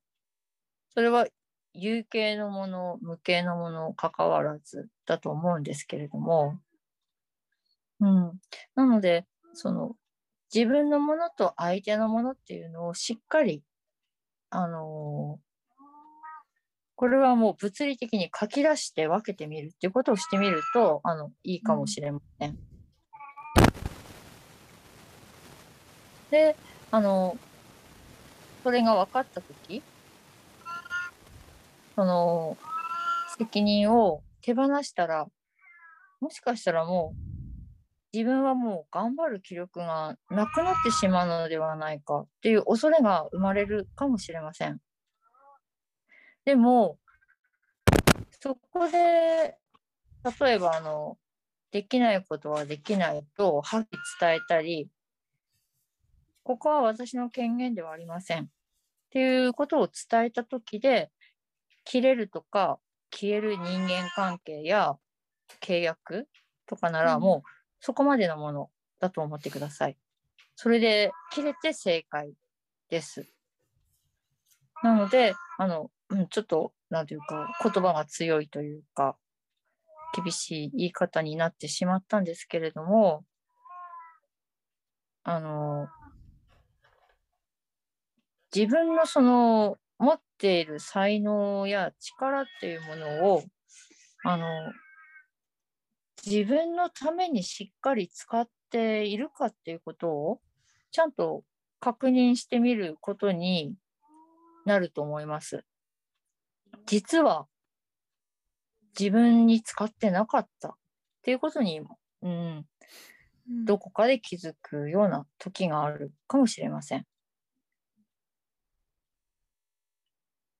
どどうでしょうか、えー、でもすごいわかる。すごいわかります。今言ってること。うん、なんか私はまさになんかすごいそういうことがこう考えられるような、考えられるようなっていうか、うんなんかすごいわかる。あの方向性としては。うん。で、うんでも本当にもうなんか、やっぱり割とみんなに共通するのって、本当もうとことん自分と向き合って、自分の望みとか、本当にどうしていきたいかとか、まあ、うん。なんか本当自分の力を自分のために使う、ちゃんと自分に愛情を注ぐとか、なんかそういうことに対して本当にもうちゃんと立ち上がろうっていう感じですよね。そう。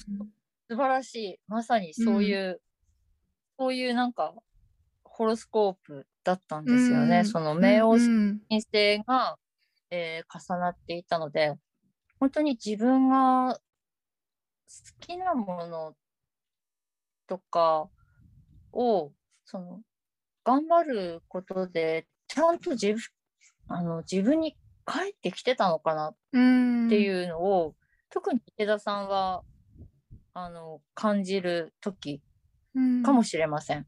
ううん。んであのこれからね春分までの3ヶ月間はもう自分の言動に自信を持って自分の売りっていうものをもうあざとく表に出していってもいいかなと思います。あざとく。これを そうあざとくただね自分だけでこう完結してしまうともうそういう個性伊手田さんがあざとく出したいその個性っていうものが自家中毒みたくなっちゃうんですね。もう自分の、その毒に自分でやられるみたいなうんうんうん表に出さないから毒になっちゃう。うん。なのでもうとにかく出していく出していく。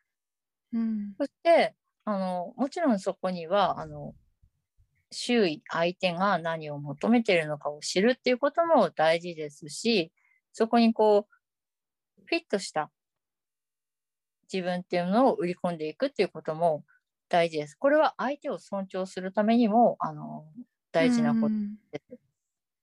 まあだからそこがちゃんと真実と現実を見るってことですよね。そううん自分そのね、ねなんか思い込みっていうかやりたいことじゃなくて、ちゃんとフィットしていくものを見る。うんうんううんそう相手のそういう意味で相手の現実を知るっていうことも大事ですうね。んうんうんお互い喜んでいるはずみたいなこうある意味理想でありそれはある意味 大雑把な、うんうんうんうん。うん、大ものすごくこう大雑把に包まれた喜びなんだけど、うんうんうん。うんそこをもうちょっとこう体化していくうん。っていうことが大事かなと。うん、であと、うん、なんていうか、相手の荷物を背負わないためにも、もう自分の立ち位置は、はい、相手の外側にいるっていうことを心がけてください。うんここはちょっとこう冷静になりたいところですね。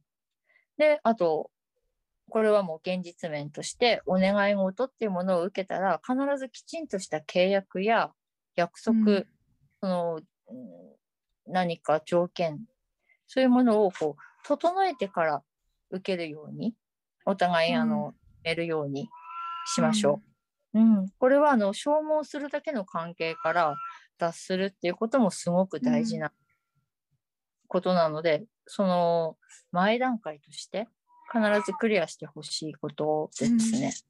うん、あ、いいよ、いいよ、みたいな、私できるよ、うんみたいな感じで、こう、つい受けてしまう。っていうのは、ちょっと良くないかな。うん。うん。うんすすいません、ちょっと今、猫を出して。猫がなんだ。はい、はい、はい。はい、はい、はい、どうぞ。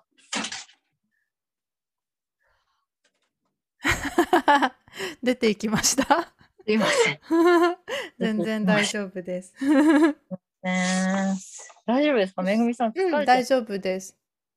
そしたら、あ、エリさん大丈夫ですか？あ、はい。あと、伊沢さん、水亀座さん、魚座さん。魚座、はい。じゃあ、ね。ヤギ座さん。はい。はい。ヤギ座さんはヤギ、ランク上の目標を立てる。あ、なん、なんて言いました？ワンランク。あえーワンランク上の目標を立てる。うんヤギ座さんですね。これは、あの、うん、ヤギ座さんは、まあ、冬至は、冬至っていうものは、太陽がヤギ座に入る日が冬至なので、当然、自分の誕生月、誕生、お誕生日月っていうことになります。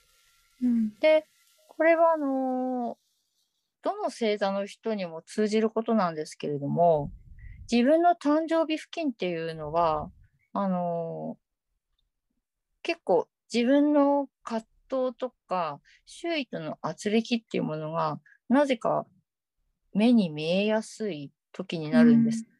うん。その今動いてる太陽が自分が持っている出生の太陽に重なることで、自分の生き方、生きている今の時間、今の自分っていうものが、その日の元に出てくる、あらわにされるっていうので、あの、なぜかこうトラブルとか、自分の落ち込みとかが目に見やすい時。うん。で、もう誕生日なのにどうしてこんな嫌なことばっかりみたいな、こんなそろそろ誕生日なのに全然いいことないとか、結構そういう人はあのいらっしゃるんですけれども、それは当然のことというか、逆に何か起きてるっていうのは、あの、自分の目で確認できることなので、あまりマイナスに考えないでほしいです。うん。で、ヤギ座さんはちょうどその時期なんですね。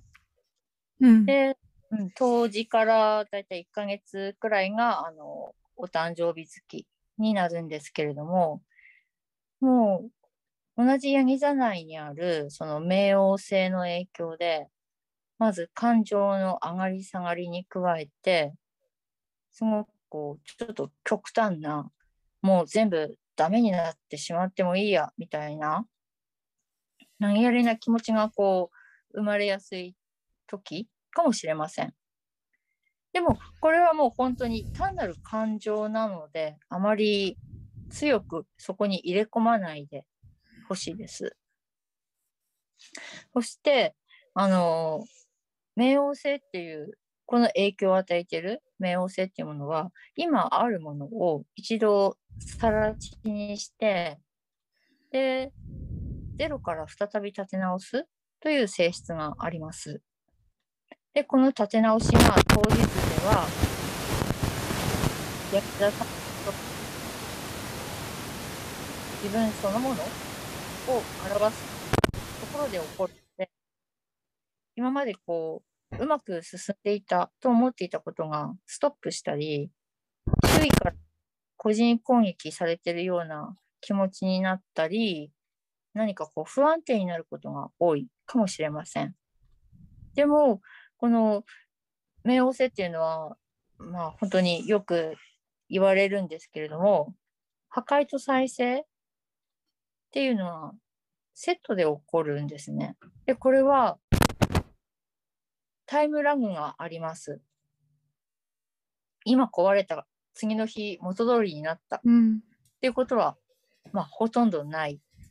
結構時間が経ってから、あれが、ああいうことが起きたから、今の時間があるんだなっていう、こう、しみじみとした変化そういうものを、こう、冥王星っていうのは、いつかの自分っていうところを変化させていく。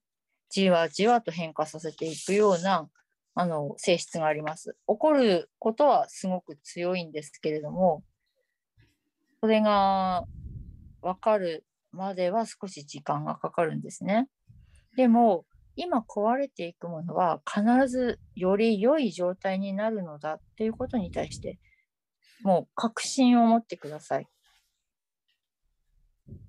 本当にこれは自信を持って言えるんですけれども、必ず何か、あの、今、ヤギ座さんがすごく辛い状況にある、苦しい状況にある、すべてがうまくいかないとか、本当に自分ではない誰かが傷ついていることに大切な誰かがその傷ついているような状況があるかもしれない。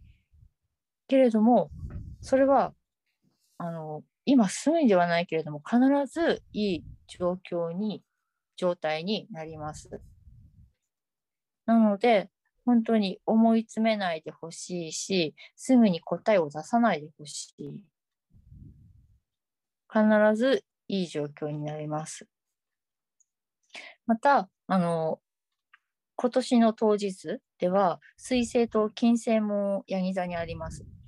もう様々な分野の自分が、こう、自分を作るために集結しているっていう感じなんですね。そしてまた、あの、さっきもお話ししたんですけれども、この金星は冥王星と重なっていますので、自分っていう素材をさらに磨きたいという視点でこう切磋琢磨しようとしています。これは本当にあのすごいすごいことだなと思うんですけれどももう柳座さんはどういう状況にあっても自分を切磋琢磨しようとするんですね。それをエネルギーに変えようとする。あのうーん。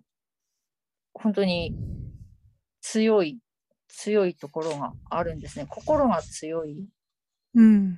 うん、それだけやっぱり自分を信じてるっていう力も強いんですぜひそれを見失わないでほしいですであの柳田さんがその一番力を発揮するのはもうこれはズバリ欲しいものがある時うん。うん、なのでそのこれから春分までの3ヶ月はその欲しいものをスケールアップさせてほしいんですね。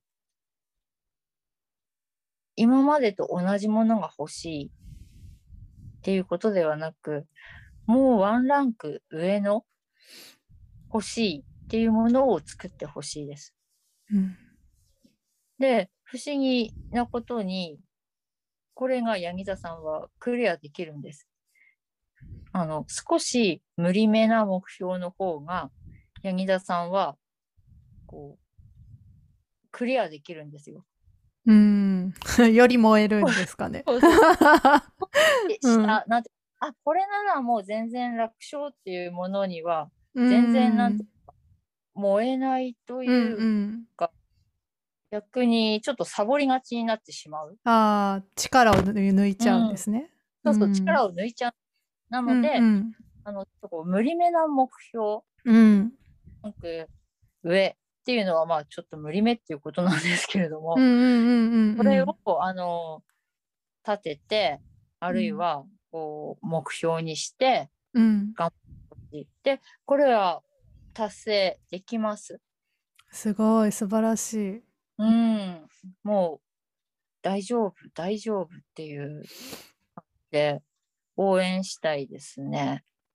えー、頑張ってください、柳座さん。皆さん。すごい素敵頑張な。れうーん。ね OK。そしたら、じゃあ次の水亀座さん。はい。水亀座さん、水亀座さんは、えー二面性を持つっていうことですね。うーん今期のヤギ座さんは、えー水亀？二面性をえ？あや水亀水座うんうんうん。水亀座さんは二面性を持つ。で、えー水亀座をあの支配してる土星っていうのは、まず、あの物事を固めるために動くんですね。えーっと、その主成分、水亀座の主成分、土星は物事を固めるために動きます。そして、もう一つの支配天体、天王星は、えー良きこと、良きことを踏まえて、全く違う相反する性質を組み合わせて、つなぎ合わせる。そして変化させるっていう性質を持ちます。で、現在、あの、長期的に、この土星と天王星の90度という胸郭、えーホロスコープ上では一応胸郭っていうふうに表されるんですけれど、あの90度っていう角度が続いています。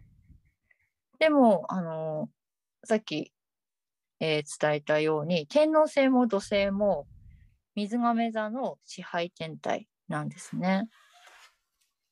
そして、この自分の支配天体っていうものは、もちろん自分の持ち物なので、自分に対して悪い影響っていうものは与えません。でむしろその良い力っていうものをパワーを与えてくれます。で、えーそうですね。なんて例え、あ例えばあの地図を見て、土星と天王星が地図を見ます。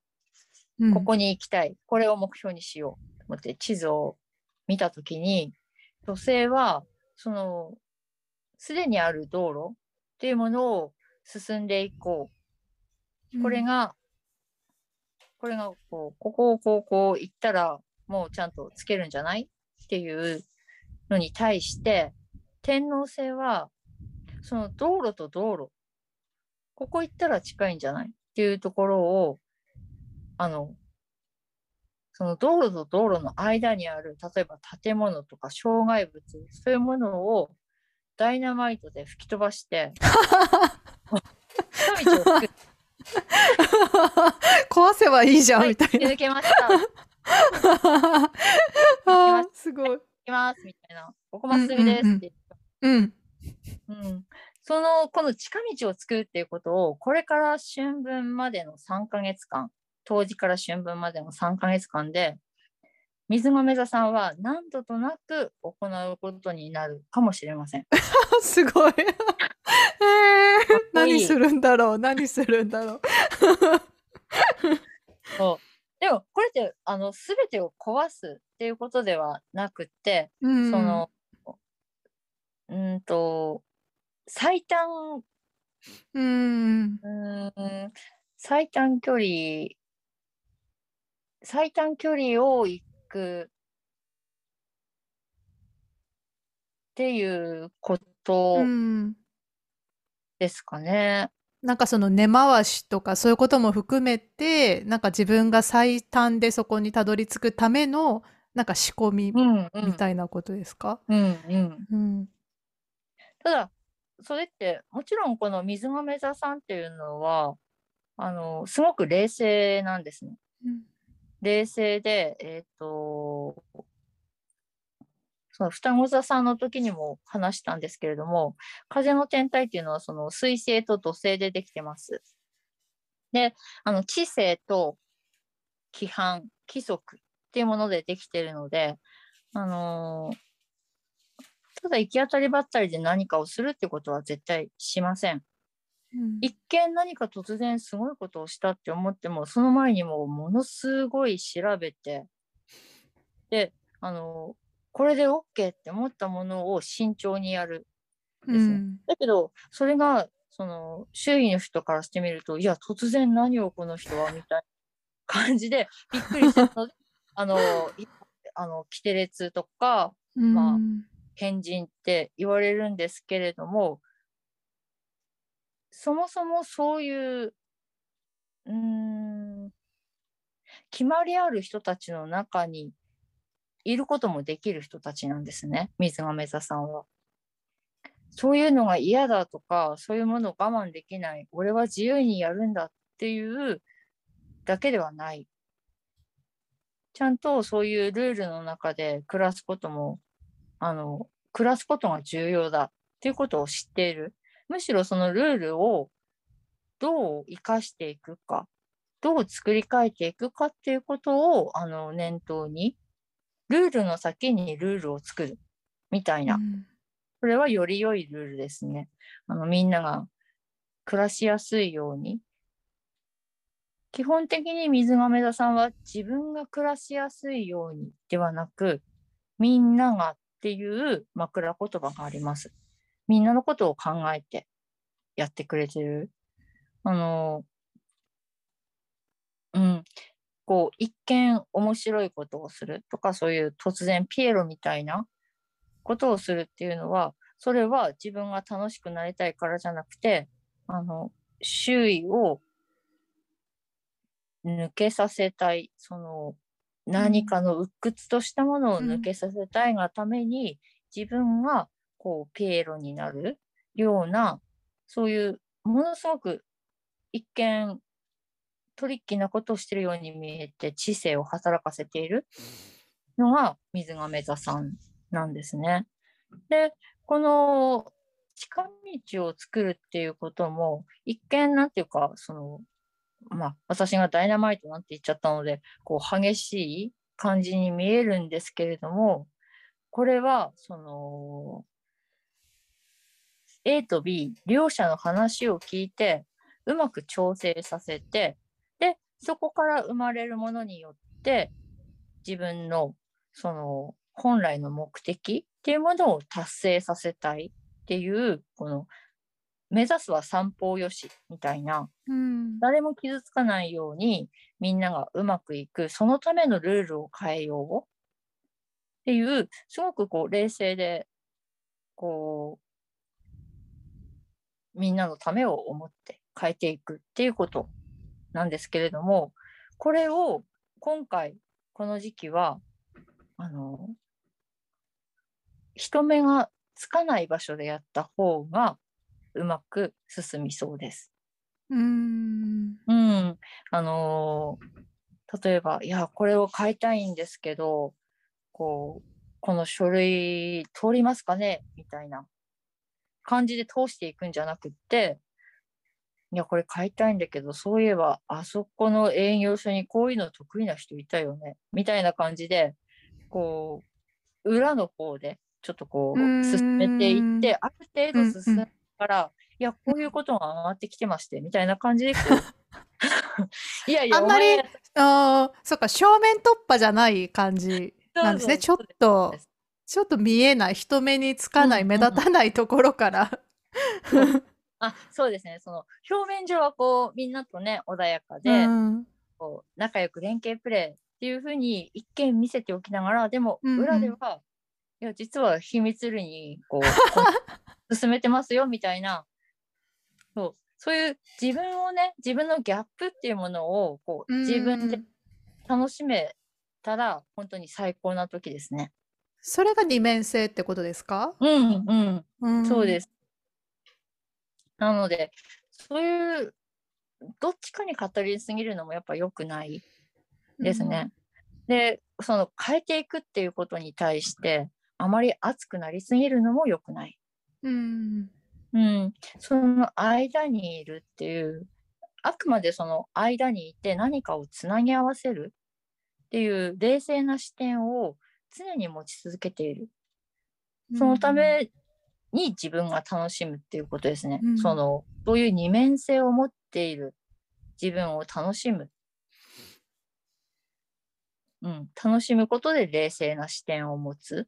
うん、多分結構こういうのをうんと水亀座さんはなんかこうニヒルな人が多いというか自分でこう自分をクスッと笑うようなところが、うん、ある感じがしますね。ものすごく表に出ていくっていうバーン私ですみたいな感じじゃなくて、うん、こうバーン私ですって言ってる人の後ろでふってこう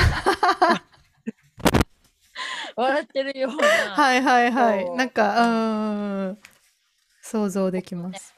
うん、ところがあるんですね。でもさっきまでそのなんていうかものすごい違う話をしながらそれも楽しんでいるみたいな、うんうん、まあ、頭がいいんですねやっぱし。こう起点が効くというかアンテナの張り具合がそれぞれ独立しててでいろいろな方向につながってるのでぜひその、うん、自分っていうものをちょっとうん、自分キャラクター図鑑みたいな感じかな。なんか自分を楽しむ まあそう二面性とか、そう自分の二面性とかも、うんうんうん。うんうん。うんですね。はいそしたらじゃあラスト、魚座さん。ラスラストの魚座さん。もうこれは、はい。突然地味になって、本当申し訳ないんですけども、身内を大事に。ちょっと今までのと毛色が違いますそうそうなんです。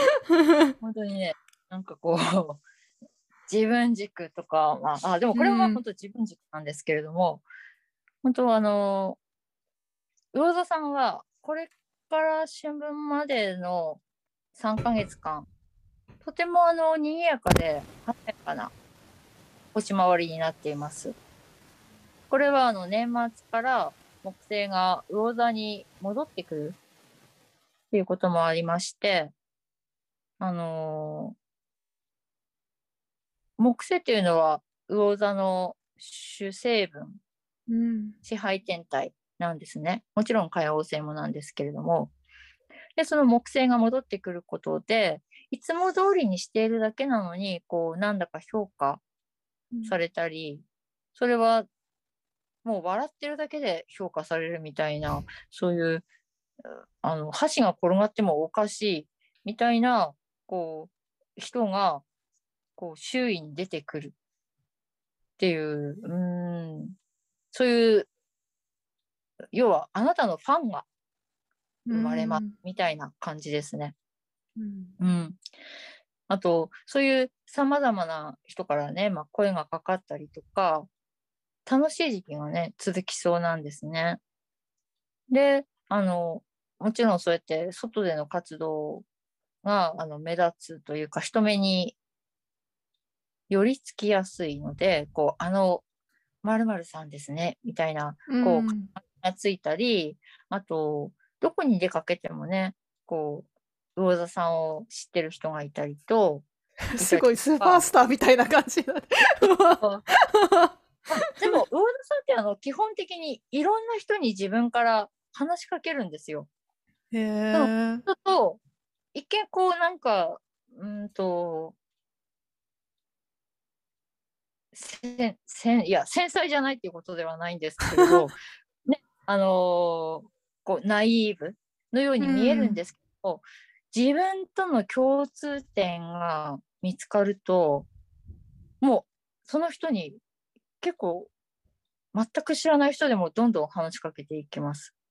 例えば同じ、あのー何かアーティストのファンだったりとか、うん。同じ趣味、同じ本を読んでる、同じ音楽を聴いてるっていうことが分かると、それが例えばね、イヤホンからあの音漏れ？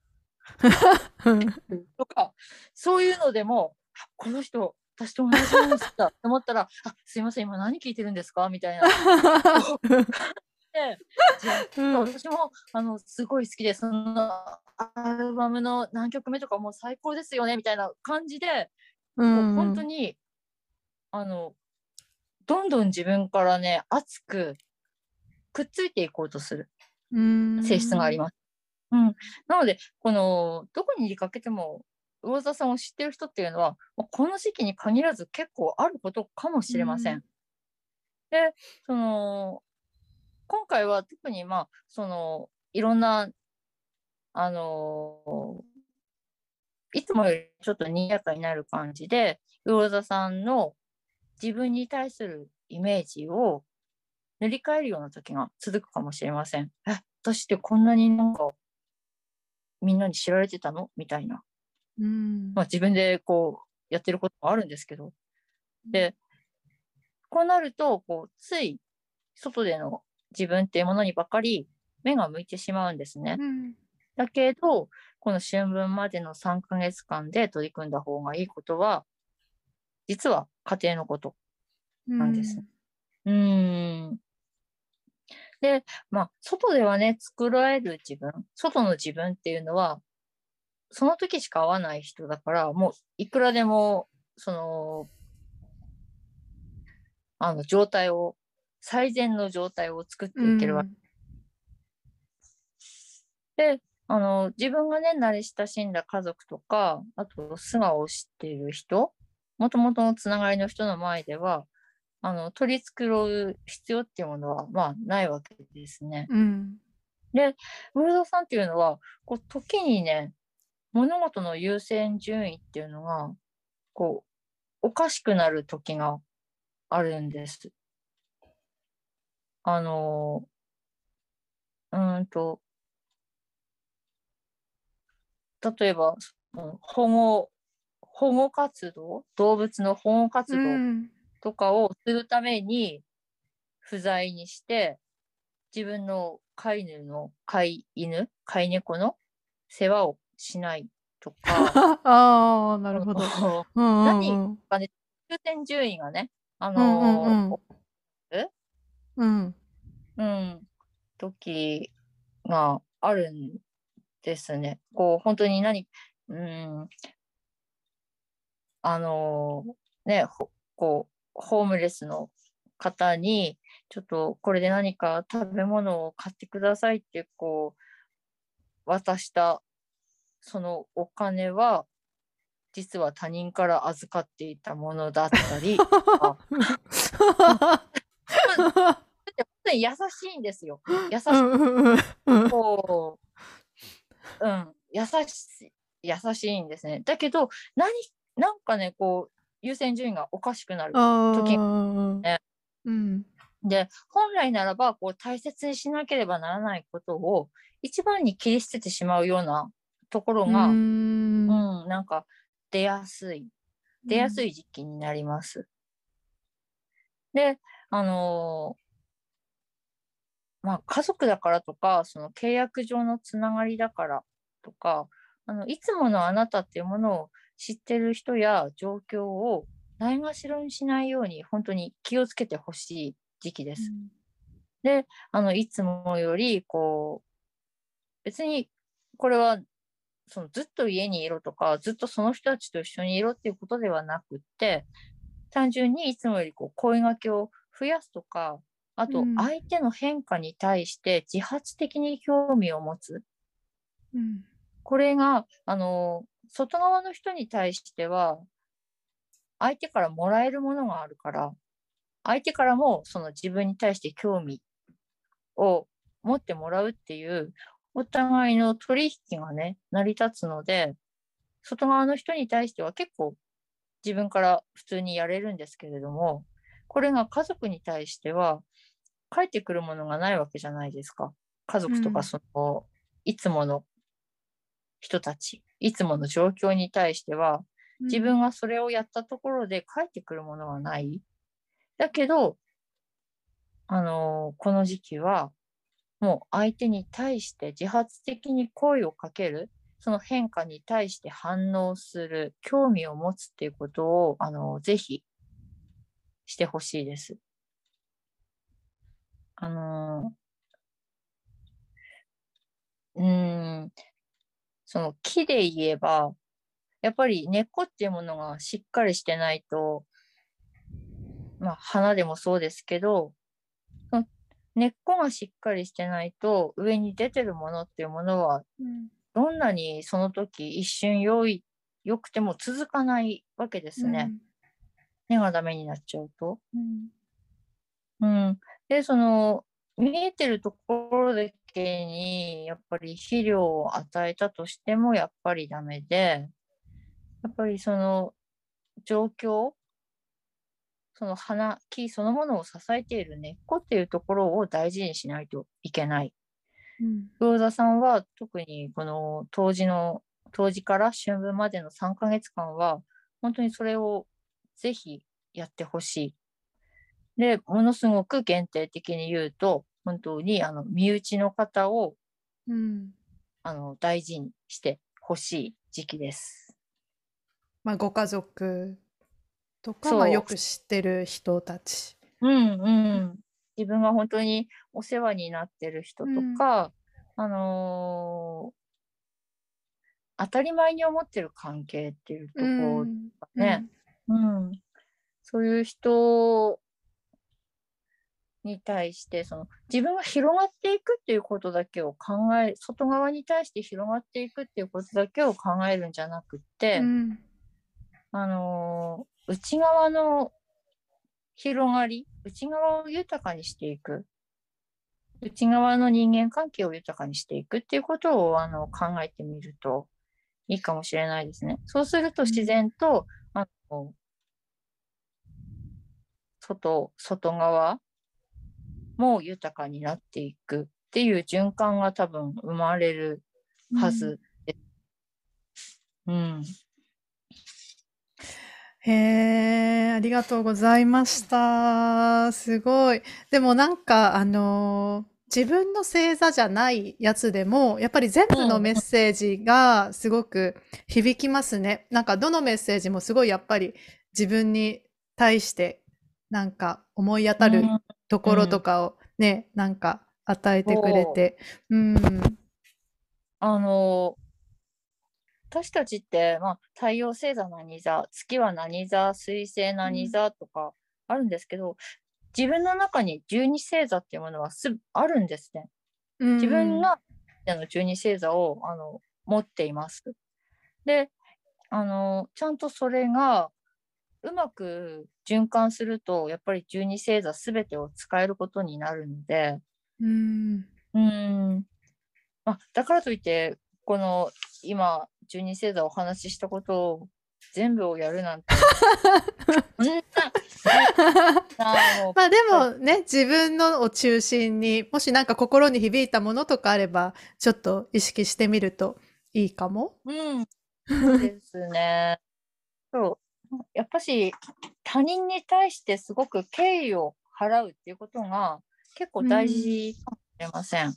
うん。あの、どうしてもね、自分、自分っていう風になりがちなんですけど、こうやってやっぱり読んでみると、その、自分以外の星座の人の悩みとか、うん。その陥ってる人とか抱えてるかもしれないあの悲しみとかね、まあ、もちろん喜びとか楽しさもあるんですけどそういうことに対してのその思いやりっていうか、うん。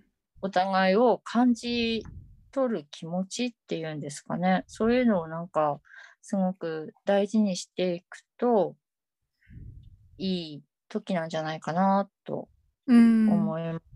結構あのホロスコープ的にはねなんかなかなか厳しい星回りが、うん、続いてるんですね。うん。これから2023年までも本当にな、うん、強いというか海の空がずっと続いていく感じなので、そういう中であってもやっぱり相手を思いやるうん。相手の美しさにこう目を留めるそういうのをすごく大事にしてみることで自分もまたなんか人としてあの惹かれるっていうんですかねあの人間として生きていけるっていうその自尊心につながるんじゃないかなと、うんなんかうん思いますね。なんか本当に自分自身に対しても、その誰か相手に対しても、なんか健全な関係をここでちゃんと作っていくみたいな感じがうんすごくします。うん。うんうんうん。そうですね。自分も大事だし、その相手もだ、うんうん。そこね、じで、うん。うん、私が、一ぬ、なんていうかこう、私が頭一つ飛び出るために、ちょっと、誰かより先にっていう、そういう感じではない、うんうんうんうん。うん。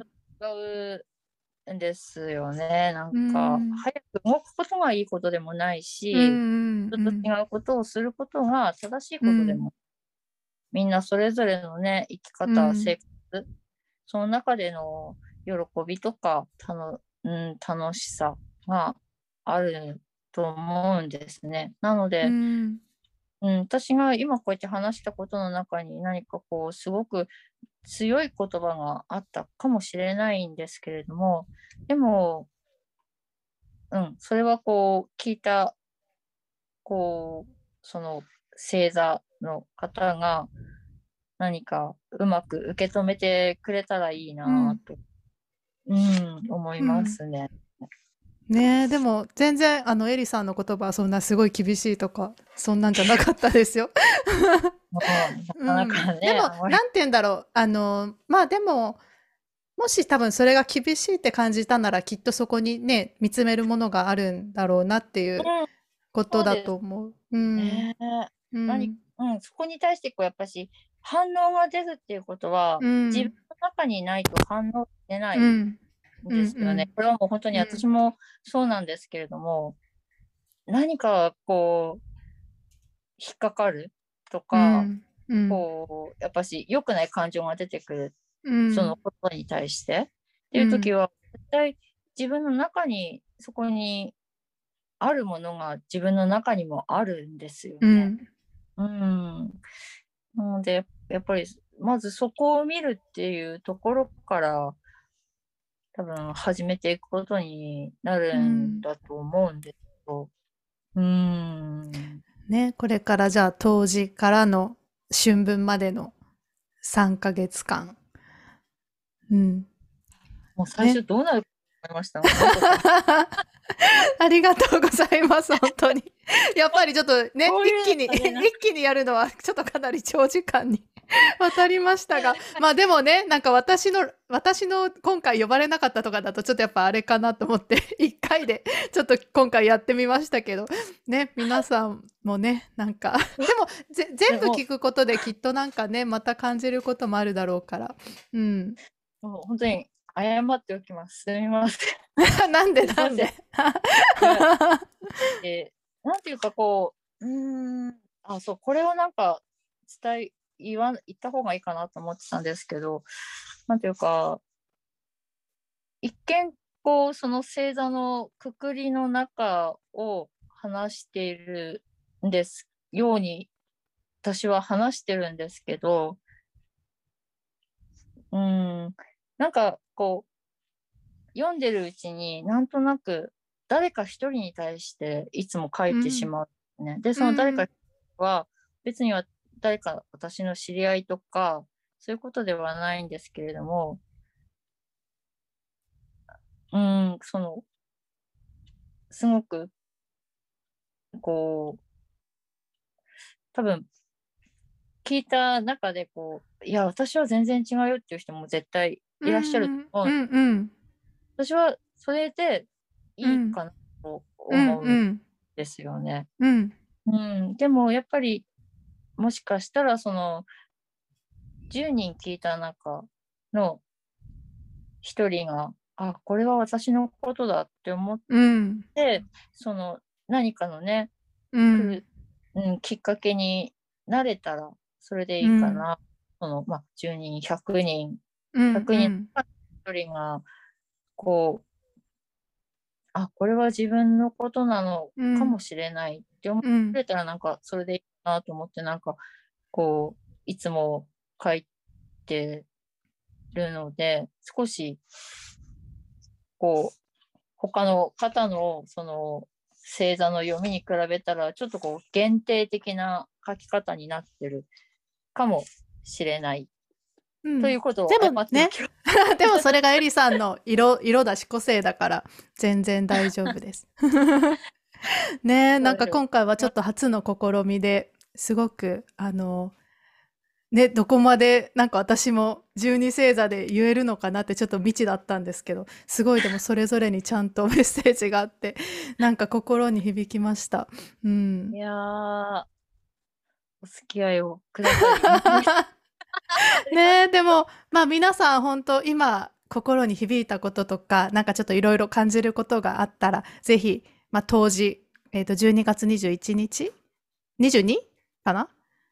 えっと、22 20うん。今年は12月22日、12月22日から、うん、まあ、次春分。3月21日かな？3月、うん。待ってくださいね、今。確認して。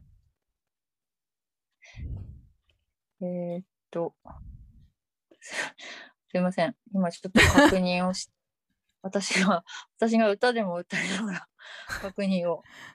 あ、そうですね。21日。